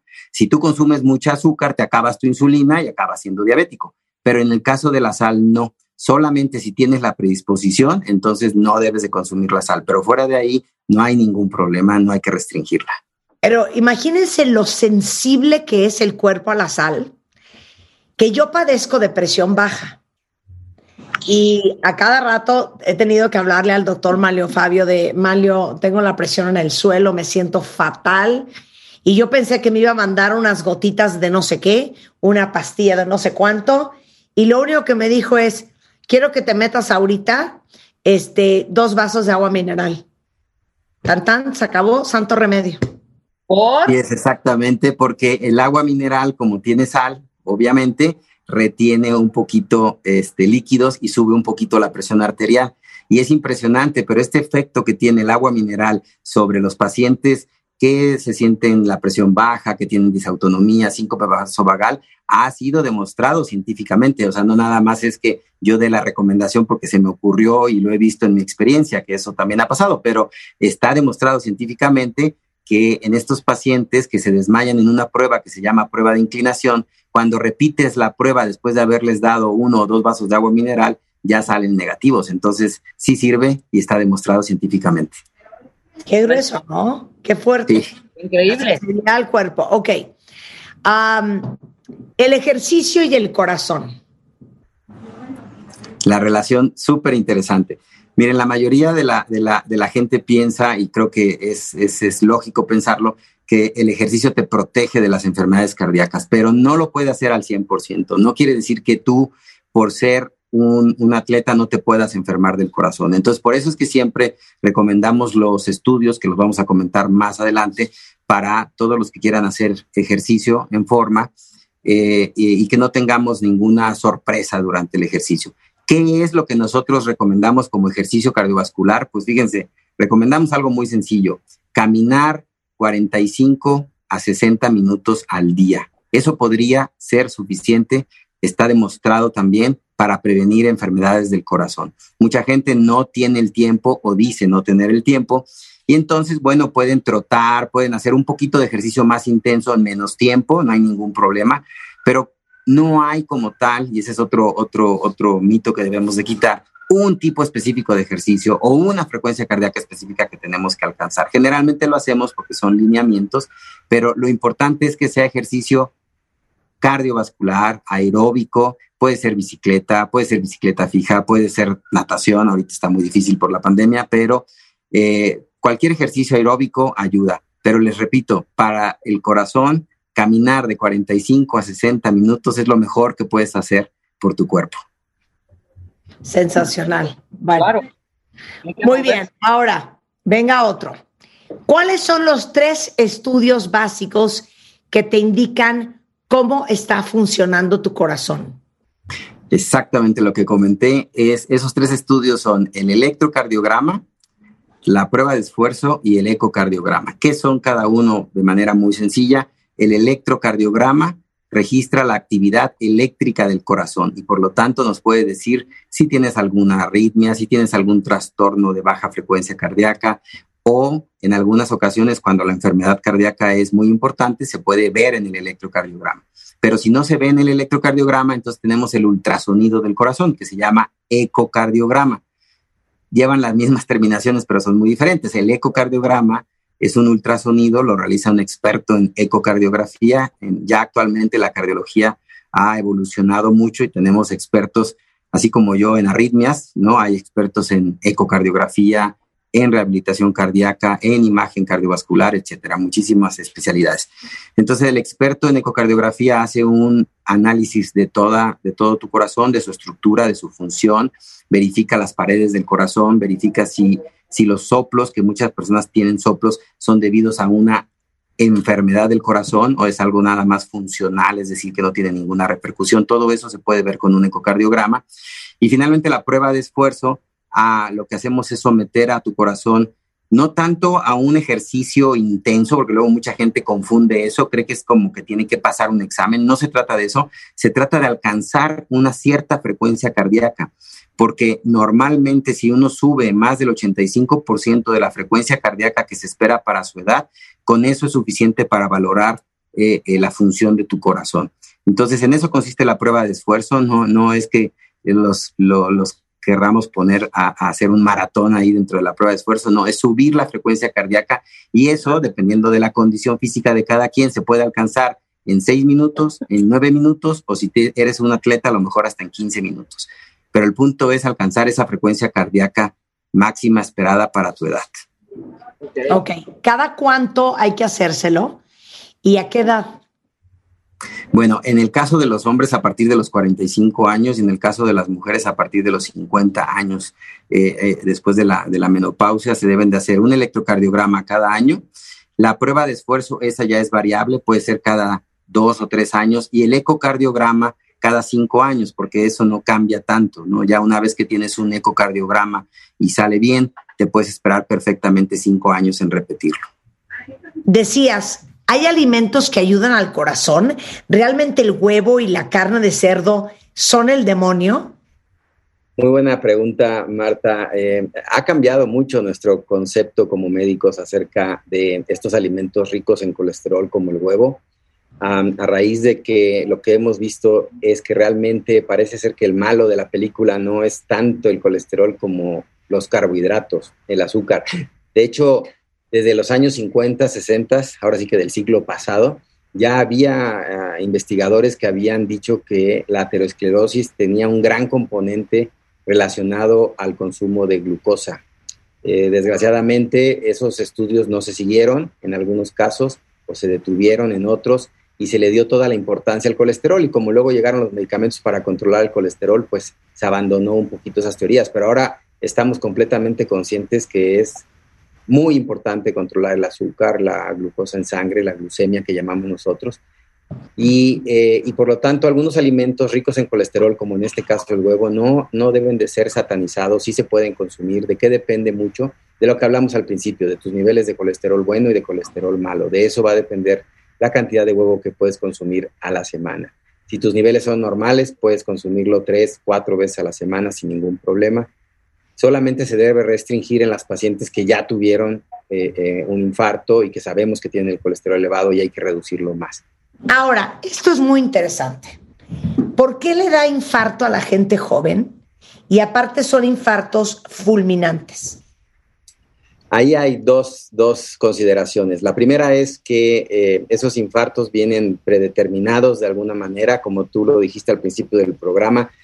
Todavía no sabemos en qué parte de nuestros genes viene esa predisposición a que te dé un infarto antes de los 45 años, que así es como se considera el, infarto en gente joven. Este, y, pero se están haciendo avances muy importantes. Eh, hay unos estudios nuevos que se llaman de, de genómica eh, que pudieran darnos luz, yo calculo aproximadamente entre unos 5 a 10 años de cuáles van a ser estos factores. Todavía falta tiempo, pero en algún momento lo tendremos.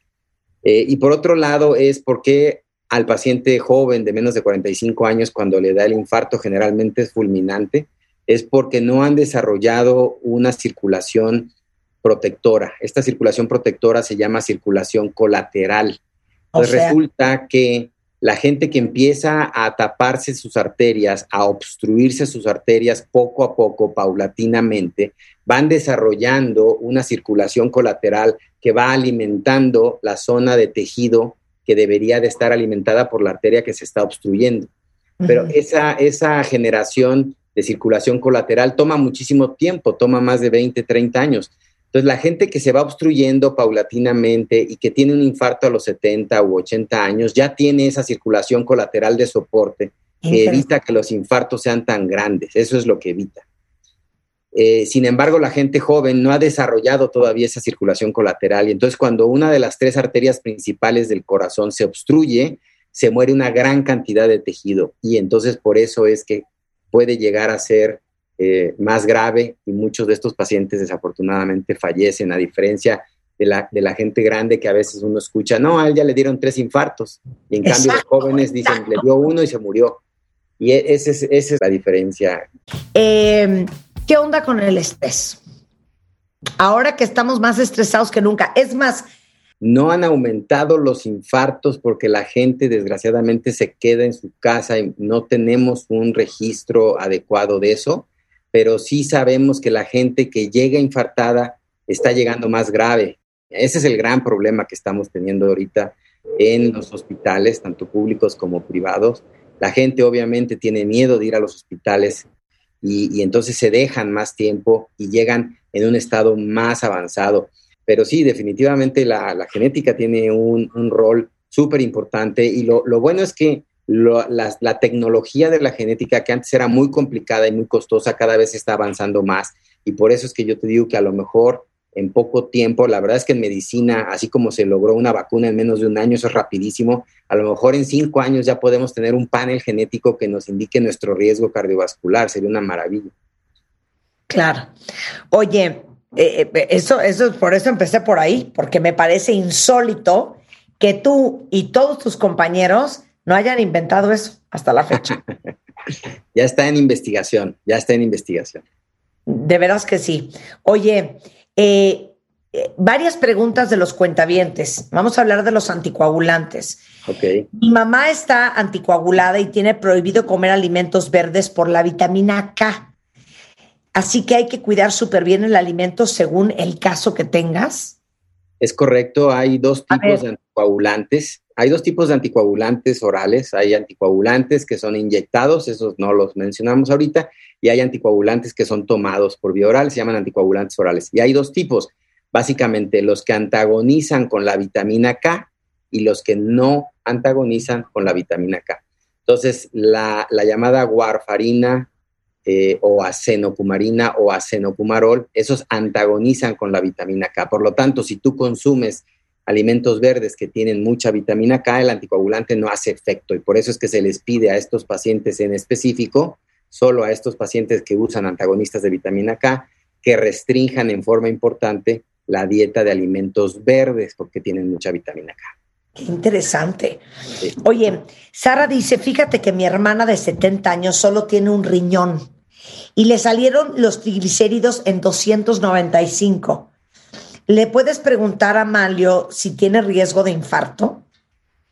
Los triglicéridos no son tanto factor de riesgo para infarto como el colesterol. Entonces, eh, eh, se podría quedar un poquito más eh, tranquila. La recomendación sería que se midiera la proteína C reactiva ultrasensible que mencionamos hace rato, porque si sale elevada, entonces sí hay que dar tratamiento con fármacos para bajar esos triglicéridos. A ver, Carlos dice, oye, si yo tengo arritmias, ¿puedo hacer ejercicio? Sí, de hecho, eh, siempre y cuando no forcemos al corazón más allá del 100% de la frecuencia cardíaca esperada para su edad, que, que se calcula muy fácil. ¿eh? La frecuencia cardíaca esperada para tu edad es 220 menos tu edad. Entonces, con eso tú ya sabes hasta cuánto puedes llegar. Si tú no sobrepasas de eso, es muy raro que tengas algún problema. Ahora, desde el punto de vista del beneficio que te, que te otorga hacer ejercicio, es mucho mejor hacer ejercicio que dejar de hacer ejercicio por una arritmia.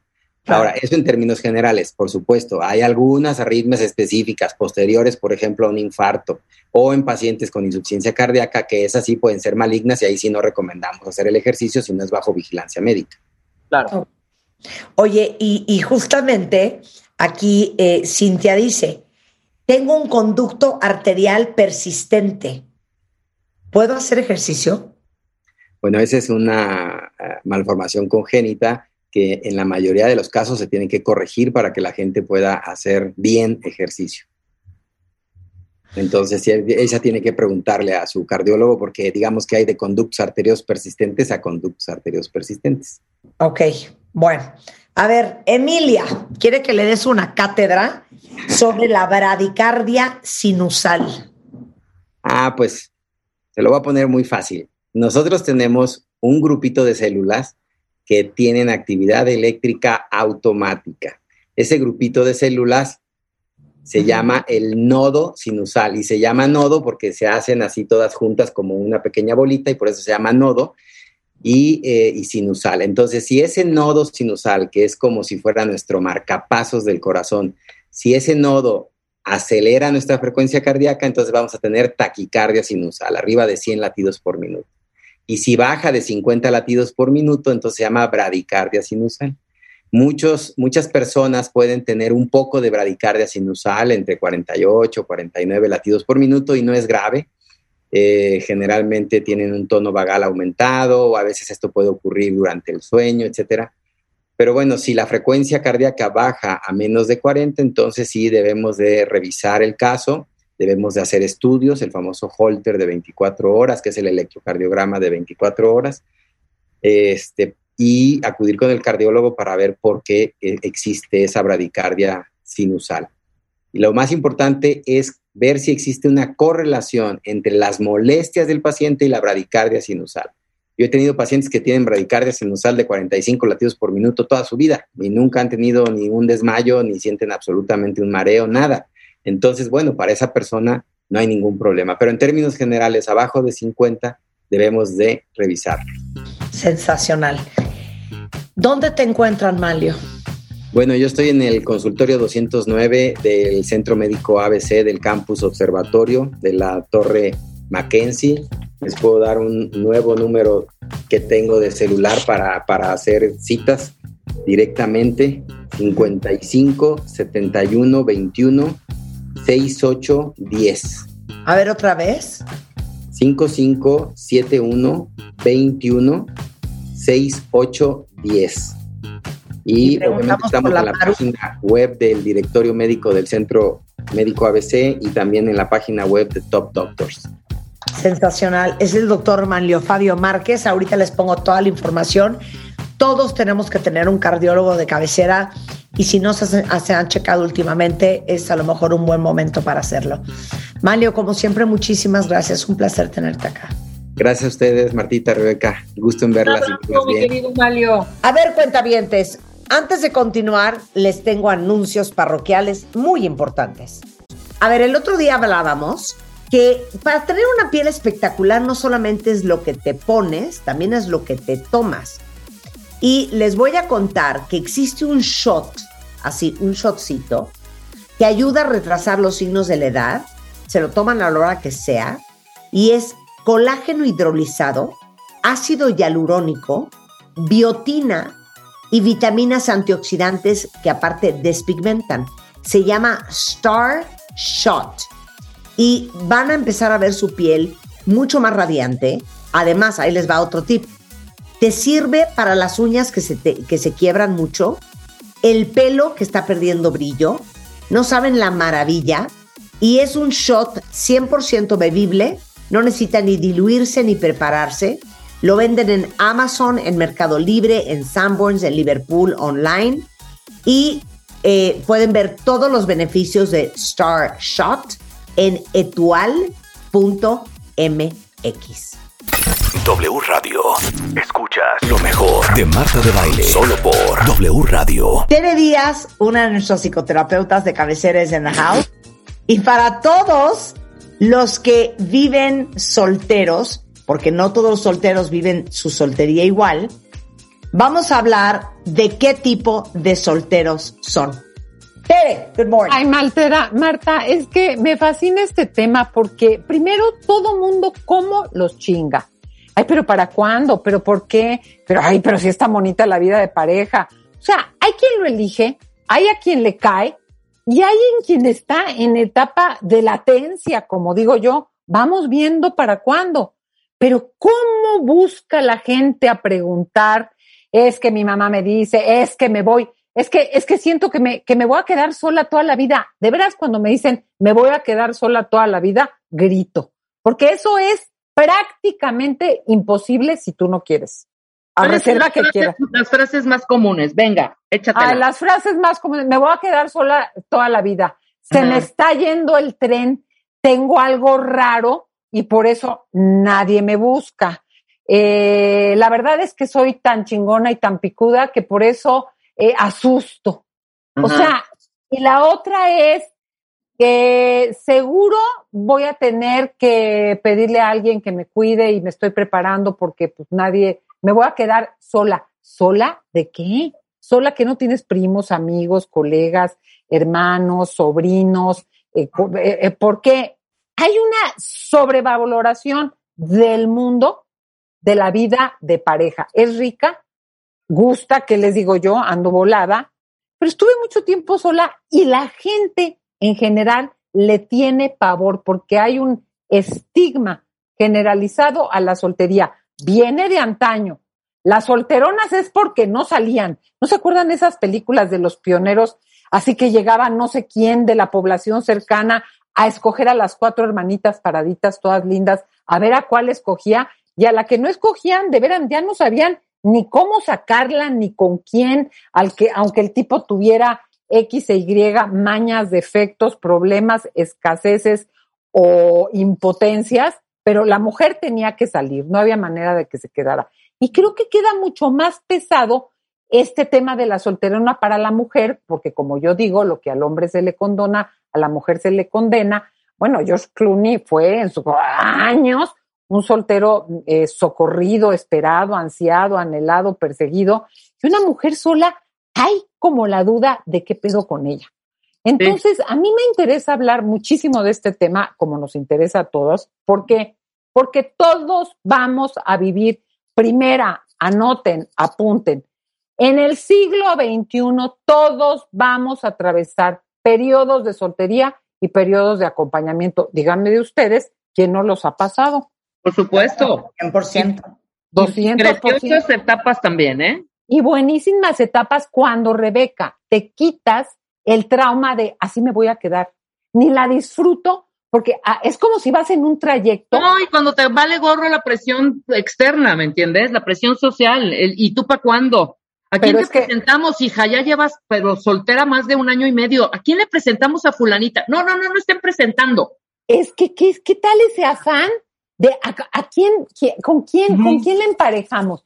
Oigan, ya, pues, que esta salga, que salga, por favor. Entonces, es como si tú vas en un trayecto, que hay trayectos deliciosos. A mí el estado del avión me fascina porque siento que no puede pasar nada. Es lo más parecido que conozco al estado, al paraíso terrenal. O vas en un tren y estás en la angustia como de que nunca fueras a llegar a ningún lado. Cuando uno está en trayectos, hay la claridad, digo, pasan catástrofes, de que uno va a algún lado, pero disfrutas Claro. el trayecto, descansas en el trayecto, lees en el trayecto, Claro. haces amistades en el trayecto, te Sí. masturbas en el trayecto. Hay gente que se masturba en el trayecto. O sea, haces... Sí. Ok. Vamos a hacer un test, ¿no? ¿O qué? Eh, tenemos aquí un test que se los voy a ir preguntando. Bueno, Ok. Saquen papel y pluma, cuentavientes.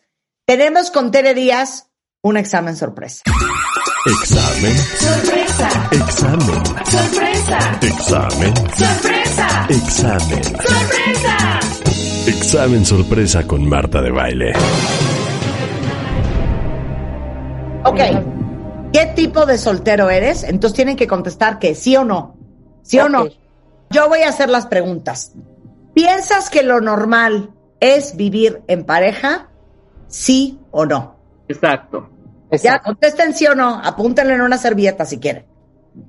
¿Crees que estar solo es síntoma de anormalidad afirmativo. o fracaso? ¿Sí o no? ¿Te parece que la gente casada o con pareja es más madura, generosa que la que vive en soltería? ¿Sí o no? ¿Consideras que la vida en pareja, la neta, la neta, la neta, es mejor? ¿Sí o no? ¿Piensas que los que no tienen pareja, y aparte hay que hurgar adentro, ¿eh? ¿Piensas que los que no tienen pareja, la neta, es porque hacen algo mal? Esa está cañona, ¿eh? Porque siento que en el todos los que, o sea, los que vemos a gente Sí. sin pareja, juzgamos que es que es muy complicado, es que es muy difícil, es que no, no, ¿no? Ok. ¿Crees que la vida con pareja es más fácil?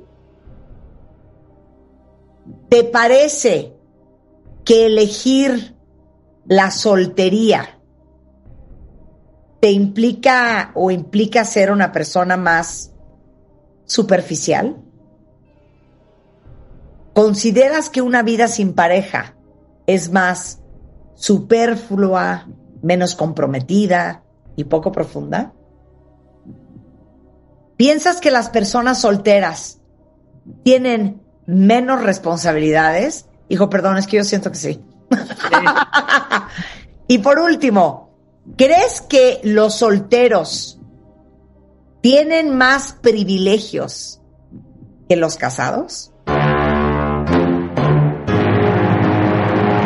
Ahí están las Eso- preguntas. ahí están las preguntas, ahí están las preguntas. Eh, a mí me gustaría darnos cuenta. Bueno, primero les pregunto a ustedes, porque han estado haciendo cara. Sí, yo sí pienso que son más irresponsables. Yo sí pienso que es mejor vivir en pareja. Yo sí pienso que es más fácil y rica la vida acompañados. Yo veo a mucha gente con unas jetas que para qué te cuento. Hay, hay mucha gente que piensa qué rara, es irresponsable, no se adapta. ¿Sí o no lo pensamos de entrada en término general? Se los pregunto a ustedes, porque quiero saber qué dicen tus cuentavientes, Marta. Ok, entonces, ¿cuántos sí, cuántos no? ¿Y qué significa? Mira, si la mayoría de las veces dices que sí y tiendes a contestar, sí, yo sí creo que la vida es mejor en pareja, yo sí creo que es más, eh, que una vida sin pareja es más superflua y poco profunda. Yo sí pienso que lo normal es estar acompañado. O sea, yo sí lo pienso. Qué raros los que quieren estar solos, ¿qué les pasa? Es una idea, hay un prejuicio importante de la soltería. Ojo, en una etapa de la vida en que se puede vivir como soltero. Hay muchas personas que quisieran estar más solas de lo que están, pero pues qué, qué, qué raro. Mm, Nadie me acepta porque aquí pasa el paso dos. Hay sutil, velada, descaradamente, porque me han mandado señoras a sus hijitas de 32 años a terapia, casi que para que las case yo. Es que esta niña, qué necedad, qué afán de quedarse sola. Todos quieren jugar con ella y ella no quiere jugar con todos. Claro. Y tener una serie de amigos con ciertos derechos es jugar o es aprender de tu dimensión erótica, es conocer tu cuerpo, es saber qué onda con las personas, con los señores. O sea, hay etapas. Entonces, lo que responden estas preguntas es, pensamos, ¿me la esté pasando bien o mal? ¿Me esté yendo de la chingada con mi pareja o no? Es mejor estar en pareja. Y a esto pasa el punto dos. Hay una cierta discriminación a la gente que está sola. Ha tocado bodas en que te ponen en la mesa donde está la señora que organiza la boda, ves que ahora hay mujeres que se encargan de organizar no sé qué, el fotógrafo, la hermana de tu abuelita que es joven pero que nunca se casó. O sea, ¿por? ¿Por qué en la esquina la mesa de los solteros? Oigan, a mí siéntenme con mis amigos, con mis amigas, con Juanita Pérez. Hay una idea generalizada de discriminación. Vela de Paulo, a quien les recomiendo muchísimo que la lean, le llama el solterismo. Así como hay racismo, clasismo, sexismo, ta, ta, ta, creen que es peor. Ok, hay dos grupos de solteros en este semáforo de la soltería. Tres. El rojo, que Tres, son los tres. solteros arrojados. Ah, ok. El amarillo, los solteros en transición. Y Ahí el va. verde, los solteros posicionados. Ok, entonces vamos uno por uno. Los rojos. Ahí están los rojos, que como me imagino la, la, la montaña que se están agarrando hasta con los dientes del señor o de la señora que los trae, los trata de la fregada, porque piensan aferradamente que la vida es mejor en pareja, que si salen del departamento de casados van a llegar a un desierto de desgracias. Se sienten, en, o sea, todo va a ser mal, todo el mundo me va a criticar, voy a estar sola, tengo miedo, nadie me va a No, contratar. o te sea, sientes, perdón, o te sientes, yo sí soy, ¿eh? Yo sí soy roja. Yo soltera, que creo que en toda mi vida lo máximo que he estado soltera son cinco meses. Me siento como perrito sin dueño, una cosa rarísima. Es que, bueno, ya habría que entrar a una terapia de tus apegos. Pero hay Exacto, una estoy cosa, una cosa de por qué.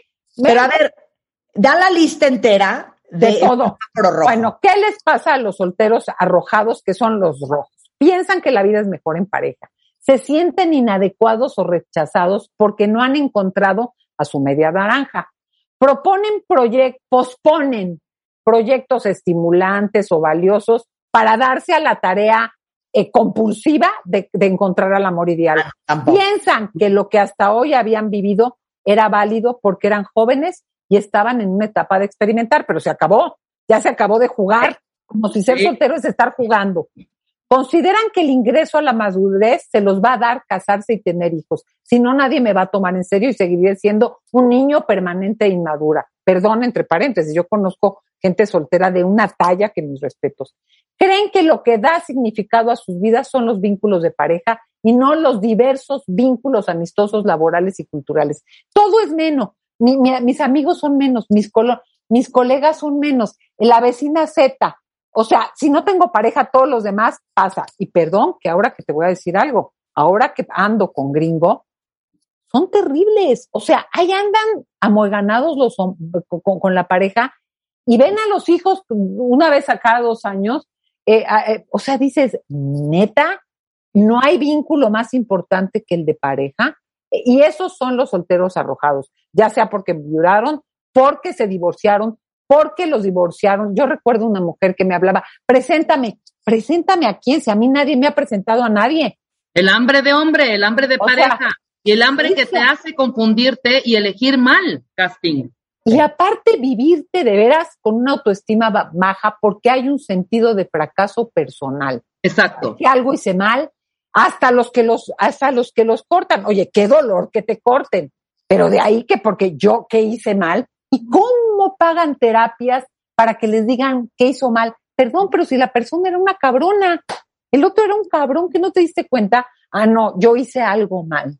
Entonces, esos son los solteros arrojados, Claro. que no pueden estar en paz en un periodo de soledad que aporta muchísima riqueza si le agarras por los cuernos. Yo tenía una amiga que me decía, por favor, preséntenme a alguien porque ya no me están invitando a las reuniones y a las cenas porque soy sola. Y le digo, ¿perdón? ¿Con qué amigos te llevas? Porque si te voy a decir algo, porque Rebeca, es verdad. Como Sí. la sociedad vive en lo que se llama la matrimonía, hacen cenas como del arca de Noé, tiene que ir el perro con la perrita, el Pareja. elefantito. Porque Pareja. si no son parejas, ¿sabes qué? Aguas. Y ese concepto de gente que te dice, desde que, me, desde que soy soltera, mis amigas me han puesto un alto porque neta no les vaya a bajar al marido. O sea, Qué horror. chica, yo no quiero ser amiga de esas personas, ¿eh? yo Yo no quiero ser amiga de Pero existen, ¿eh? Existen. Existen y bastantes, ¿eh? Y preguntas si no.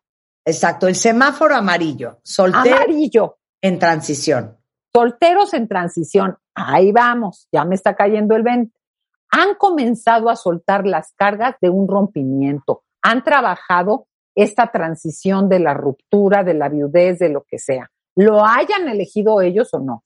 Comienzan a apreciar las bondades de la individualidad y de un estilo de vida solos que empieza a tener descubrimientos interesantes.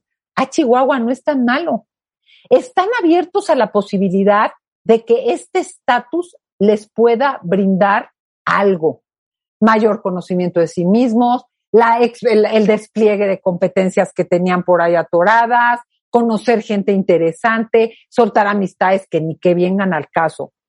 Recorren ya un proceso de aceptación de la soltería, se resisten mucho menos a lo que están viviendo, integran mejor su nueva realidad incluso con curiosidad, con deseo de decir, oye, ¿de qué va esto? Nunca, es como cuando nunca te imaginas subirte a, y meterte a un tipo de espectáculo, eh, comer en cierto tipo de comida, empiezas a decir, ah, caray, no está tan mal. Si bien la incertidumbre sigue siendo parte de su vida porque siguen con los prejuicios de me quedaré solo, nadie me va a querer, estoy haciéndome grande, o sea, primera vez creo, corríjanme si me equivoco, en la historia de la humanidad que no hay edad neta para el amor. Neta de las netas, ¿eh? O sea, no hay edad. Yo veo parejas que empiezan a los 70, o sea, increíble.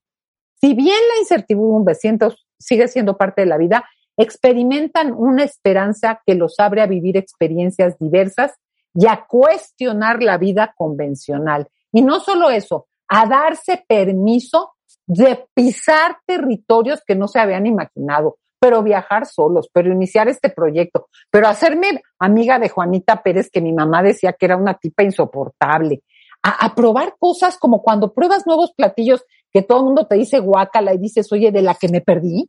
Claro. Esto claro. opera en la soltería. Desafían, y esto es central, los prejuicios y los mitos relacionados con la vida individual y también moderan o ven, desidealizan la vida de pareja como el único camino de acompañamiento, crecimiento y encuentro de wow. O sea, Esos amarillos, amarillos ya están como siendo un poquitito más conscientes. Es como cuando ya, ya te metiste a un restaurante que tú dices, a mí no me gustan los mariscos, y ya te dieron un ostión y dices, ah, Chihuahua, Claro, pero tráigame el martine. Ah, caray, mira, mira que aquí hay crab cakes. No, oye, no, yo decía que yo era carnívora de carne, de hueso colorado. Empiezan a decir, un poco incómodos, con recelo, pero, oye, no está tan, me, me- me- hasta quien diga, oye, me la, está, me la pasé bien, hasta se asustan de que se le empiezan a pasar bien, fíjate. Ya hablamos del soltero arrojado, el soltero en transición, y ahora vamos con los solteros bien posicionados. Esos son los que ya dijeron, de aquí soy, y si salgo, no sé cuándo, no me importa y a ver qué tiene que pasar. Valoran y defienden su soltería. Entienden que no todas las personas tienen la vocación de la vida matrimonial. No sienten culpa por vivir de una forma diferente. Les vale madre que los frieguen. Qué raro, qué extraño. Priorizan su crecimiento profesional y tienden a ser exitosos laboralmente ven en su trabajo una fuente de satisfacción y de servicio. Por eso eso de la inmadurez, hay solteros que cargan cosas cañonas de servicio a esto, pero organiza ONGs, pero se encargan. Yo conozco, tengo amigas cercanas que a las dos sobrinas las mandaron a estudiar a Tumbuctú. Ven en su trabajo una fuente de satisfacción y servicio. Refuerzan su autoconceptos. ¿Por qué? Porque están llenos de crecimiento, de, de planes, de proyectos y obtienen a través de eso un reconocimiento social. Aquí algo es muy importante. Hay que distinguir soltería de aislamiento, es un tipo de soledad, sí, y hay que distinguir soltería de celibato, porque inmediatamente se asocia con que soy célibe. Fíjense que hay un libro muy curioso de Héctor Aguilar Camín, una novela que se llama Las mujeres de Adriano, y él habla que no fue mujeriego este hombre, que tuvo cinco mujeres en su vida, con unas intentó vivir, con otra pensó casarse. El caso es que no tuvo más de cinco mujeres y las tuvo toda la vida, porque nunca estuvo al 100 y nunca perdió a ninguna. Y me parece que ese es un típico ejemplo de un soltero de vida, de, de, de estos de posicionados, de hueso colorado, como yo les digo. Ahora, como decía Marta, la edad sí importa. Primero quiero decir que estamos viviendo, y lo reitero, en un mundo donde todos tendremos periodos de soltería y periodos de vida de pareja. Ojo, la edad importa, sí. Uno, porque con la madurez uno va desarrollando más recursos y se va dando cuenta que la cosecha de hombres y mujeres nunca se acaba, como dice la canción. La cosecha de mujeres y la de hombres nunca se acaba. Todos estamos en un, en un carrusel, a veces estamos con pareja, estamos sin pareja. Y si tú te metes a las aplicaciones, si vas a un bar, si platicas en una reunión, hay tanto porcentaje de solteros como de casados. Estamos en una transición importante. Claro, de los 20 a los 35 puedes pensar que es algo transicional, que te quieres recibir, que estás echando a andar un negocio, que estás echando desmadre y entonces vas tranquilo. De los 35 a los 45, sobre a todo a las mujeres les entra el desmadre, de, a las que tienen la vocación, a veces muy inconsciente de ser madres, de que se les va el tren. Ojo, primero yo les digo, de veras, cuestiona todas las maneras que tienes de ser madre y de asegurarte unos buenos óvulos para que no estés subiéndote a cualquier tren con el hecho de ser mamás. Algunas profesionistas con puestos de alto rango a esta edad de veras esperan el límite biológico para ver si se van a embarazar o no y para cuestionar el embarazo. Quiero o no quiero de veras tener hijos porque estarás de acuerdo que hay periodos en los que se trunca, se, se, se alenta, hay energía emocional, por más que te ayuden, te cuiden tu mamá, tu abuelita y la super nani. O sea, hay una energía que se va cañona. Puedes crear mucho, yo que te puedo decir, pero hay un malabar pesado. Entonces, aquí, tanto hombres como mujeres experimentan esta etapa como un estado pasajero y hay quienes que se avientan al ruedo de tener pareja, pero para tener hijos y implica muchas más cosas. Después de los 45 in- viene mucho ya la individualidad y la soltería de los divorciados. Estos que ya vivieron, algunos tienen hijos, otros decidieron no tener y están listos para darle la vuelta al asunto en un empezar a hacer una vida de la realización personal. Ya lograron cosas profesionales, ya lograron cosas académicas, quizás ya tienen un tipo de familia eh, casados, divorciados o viudos, y empieza el tema de retomar una vida autónoma, pero lo central de la soltería en esta etapa es que priorizan intereses, deseos, proyectos personales, cosas que se pospusieron. Y hay a los 70 o 60 o 70 varios seniors que lo que quieren, ¿qué crees que es? Lo que quieren es acompañarse de alguien, pero ya con una sofisticación de viajes, gustos, primeramente Dios, como dice una excuñada, lujos y demás, que ya es un acompañarse, raramente se quieren casar a esa edad. Entonces, bueno, eso es lo que nos da la vida de soltera, pero tiene sus retos, ¿eh? Ok, Tiene sus ahora, retos. ¿cuáles son los retos? Y ustedes me ponen cuentavientes, tacho palomita. ¿Cuáles crees que son los retos, Tere, de los solteros de hoy? Y si ustedes tienen otros cuentavientes, échmelos por Twitter. Para mí, primero, superar si hubo rompimientos amorosos, porque hay quien se queda atorado con el que no me quiso, habrá sido el amor de mi vida, ¿por qué me dejó? O sea, como ya a ciertas edades pasamos por quiebres, desde el ghosting que se me desapareció, hasta que me mandó a la fregada, hasta que me pintó el cuerpo, una soltería se vive bien si superas tus estreses postraumáticos de rompimientos anteriores y le tienes menos miedo a la ruptura y te pones más viva para saber a quién eliges y cómo eliges. Otro es normalizar la soltería y ponerle límite al entorno. Quien te esté fregando, le, le- ¿sabes qué? No, no pienso lo que tú piensas. No me presentes, no me interesa. Es que qué rara que, no. O sea, hay que saber decirle a quien está chingue y jode, perdón, ahora sí que quien te preguntó. Tres, y aquí voy a dar un anuncio.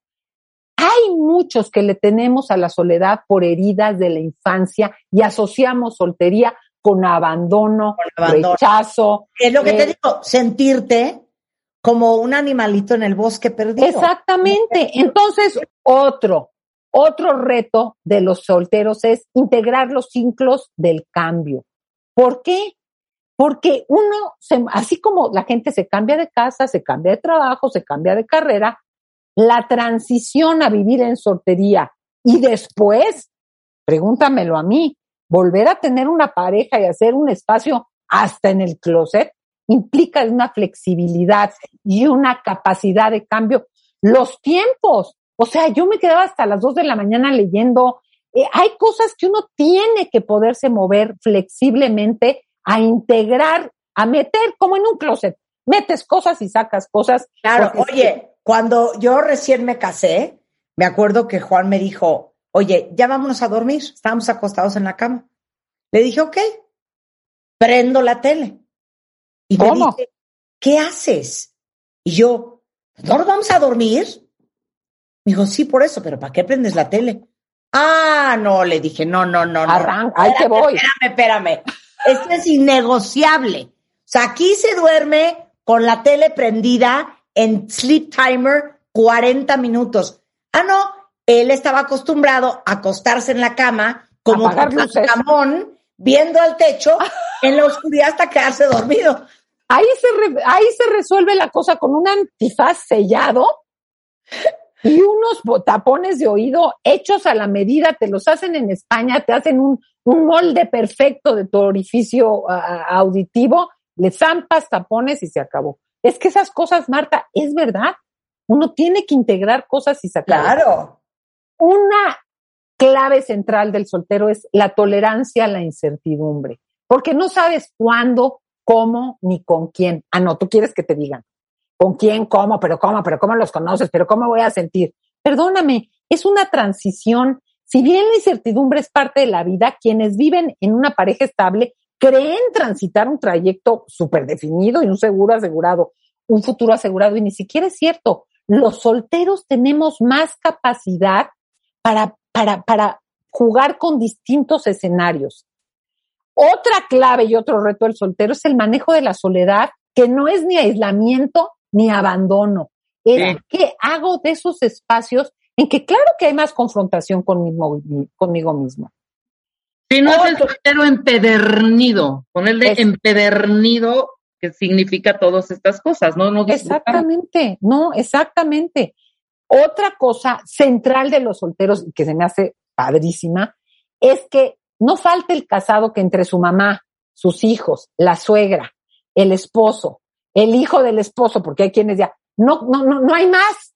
Ya, ya se les agotó, como a Roberto Carlos, que tiene un millón de amigos, pues seguro era soltero, porque para tener un millón de amigos necesitas no tener que ver a la suegra, a la abuelita. Entonces, creo que las redes sociales de los solteros son muy amplias y muy versátiles. Conoces gente de mil tipos, intereses, valores, nacionalidades y demás. Las redes sociales son centrales. El valor de la amistad, tengo que escribir de eso.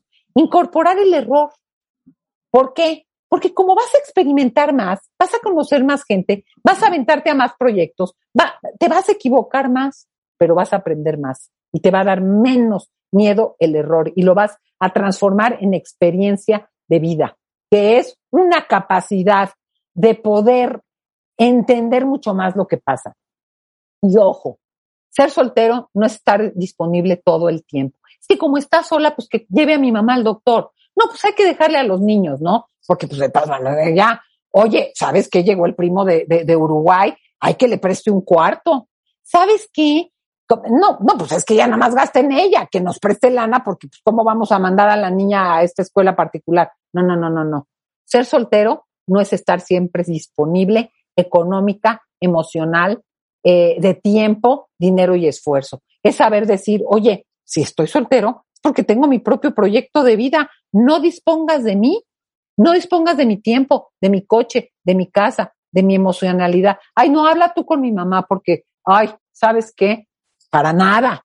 Ya te quisiste casar, estás rodeado de, de, de, de, de un jardín de, de personas, pues hazte- hazte otro hueco para tu mamá, ¿no? Claro. Son retos que te van a permitir crecer. Bueno, sensacional. Perfecto. Tere Díaz es, eh, te dicen en Twitter y Tere Díaz Sendra en Instagram, teredíaz.com. Te mando un beso. ¿Todavía no tienes ID de cuenta viente? No. No, no, Not yet, yet, Consíguelo. En martadebaile.com. Martadebaile.com. Y sé parte de nuestra comunidad de cuentavientes. Marta de Baile 2022. Estamos de regreso. Y estamos donde estés.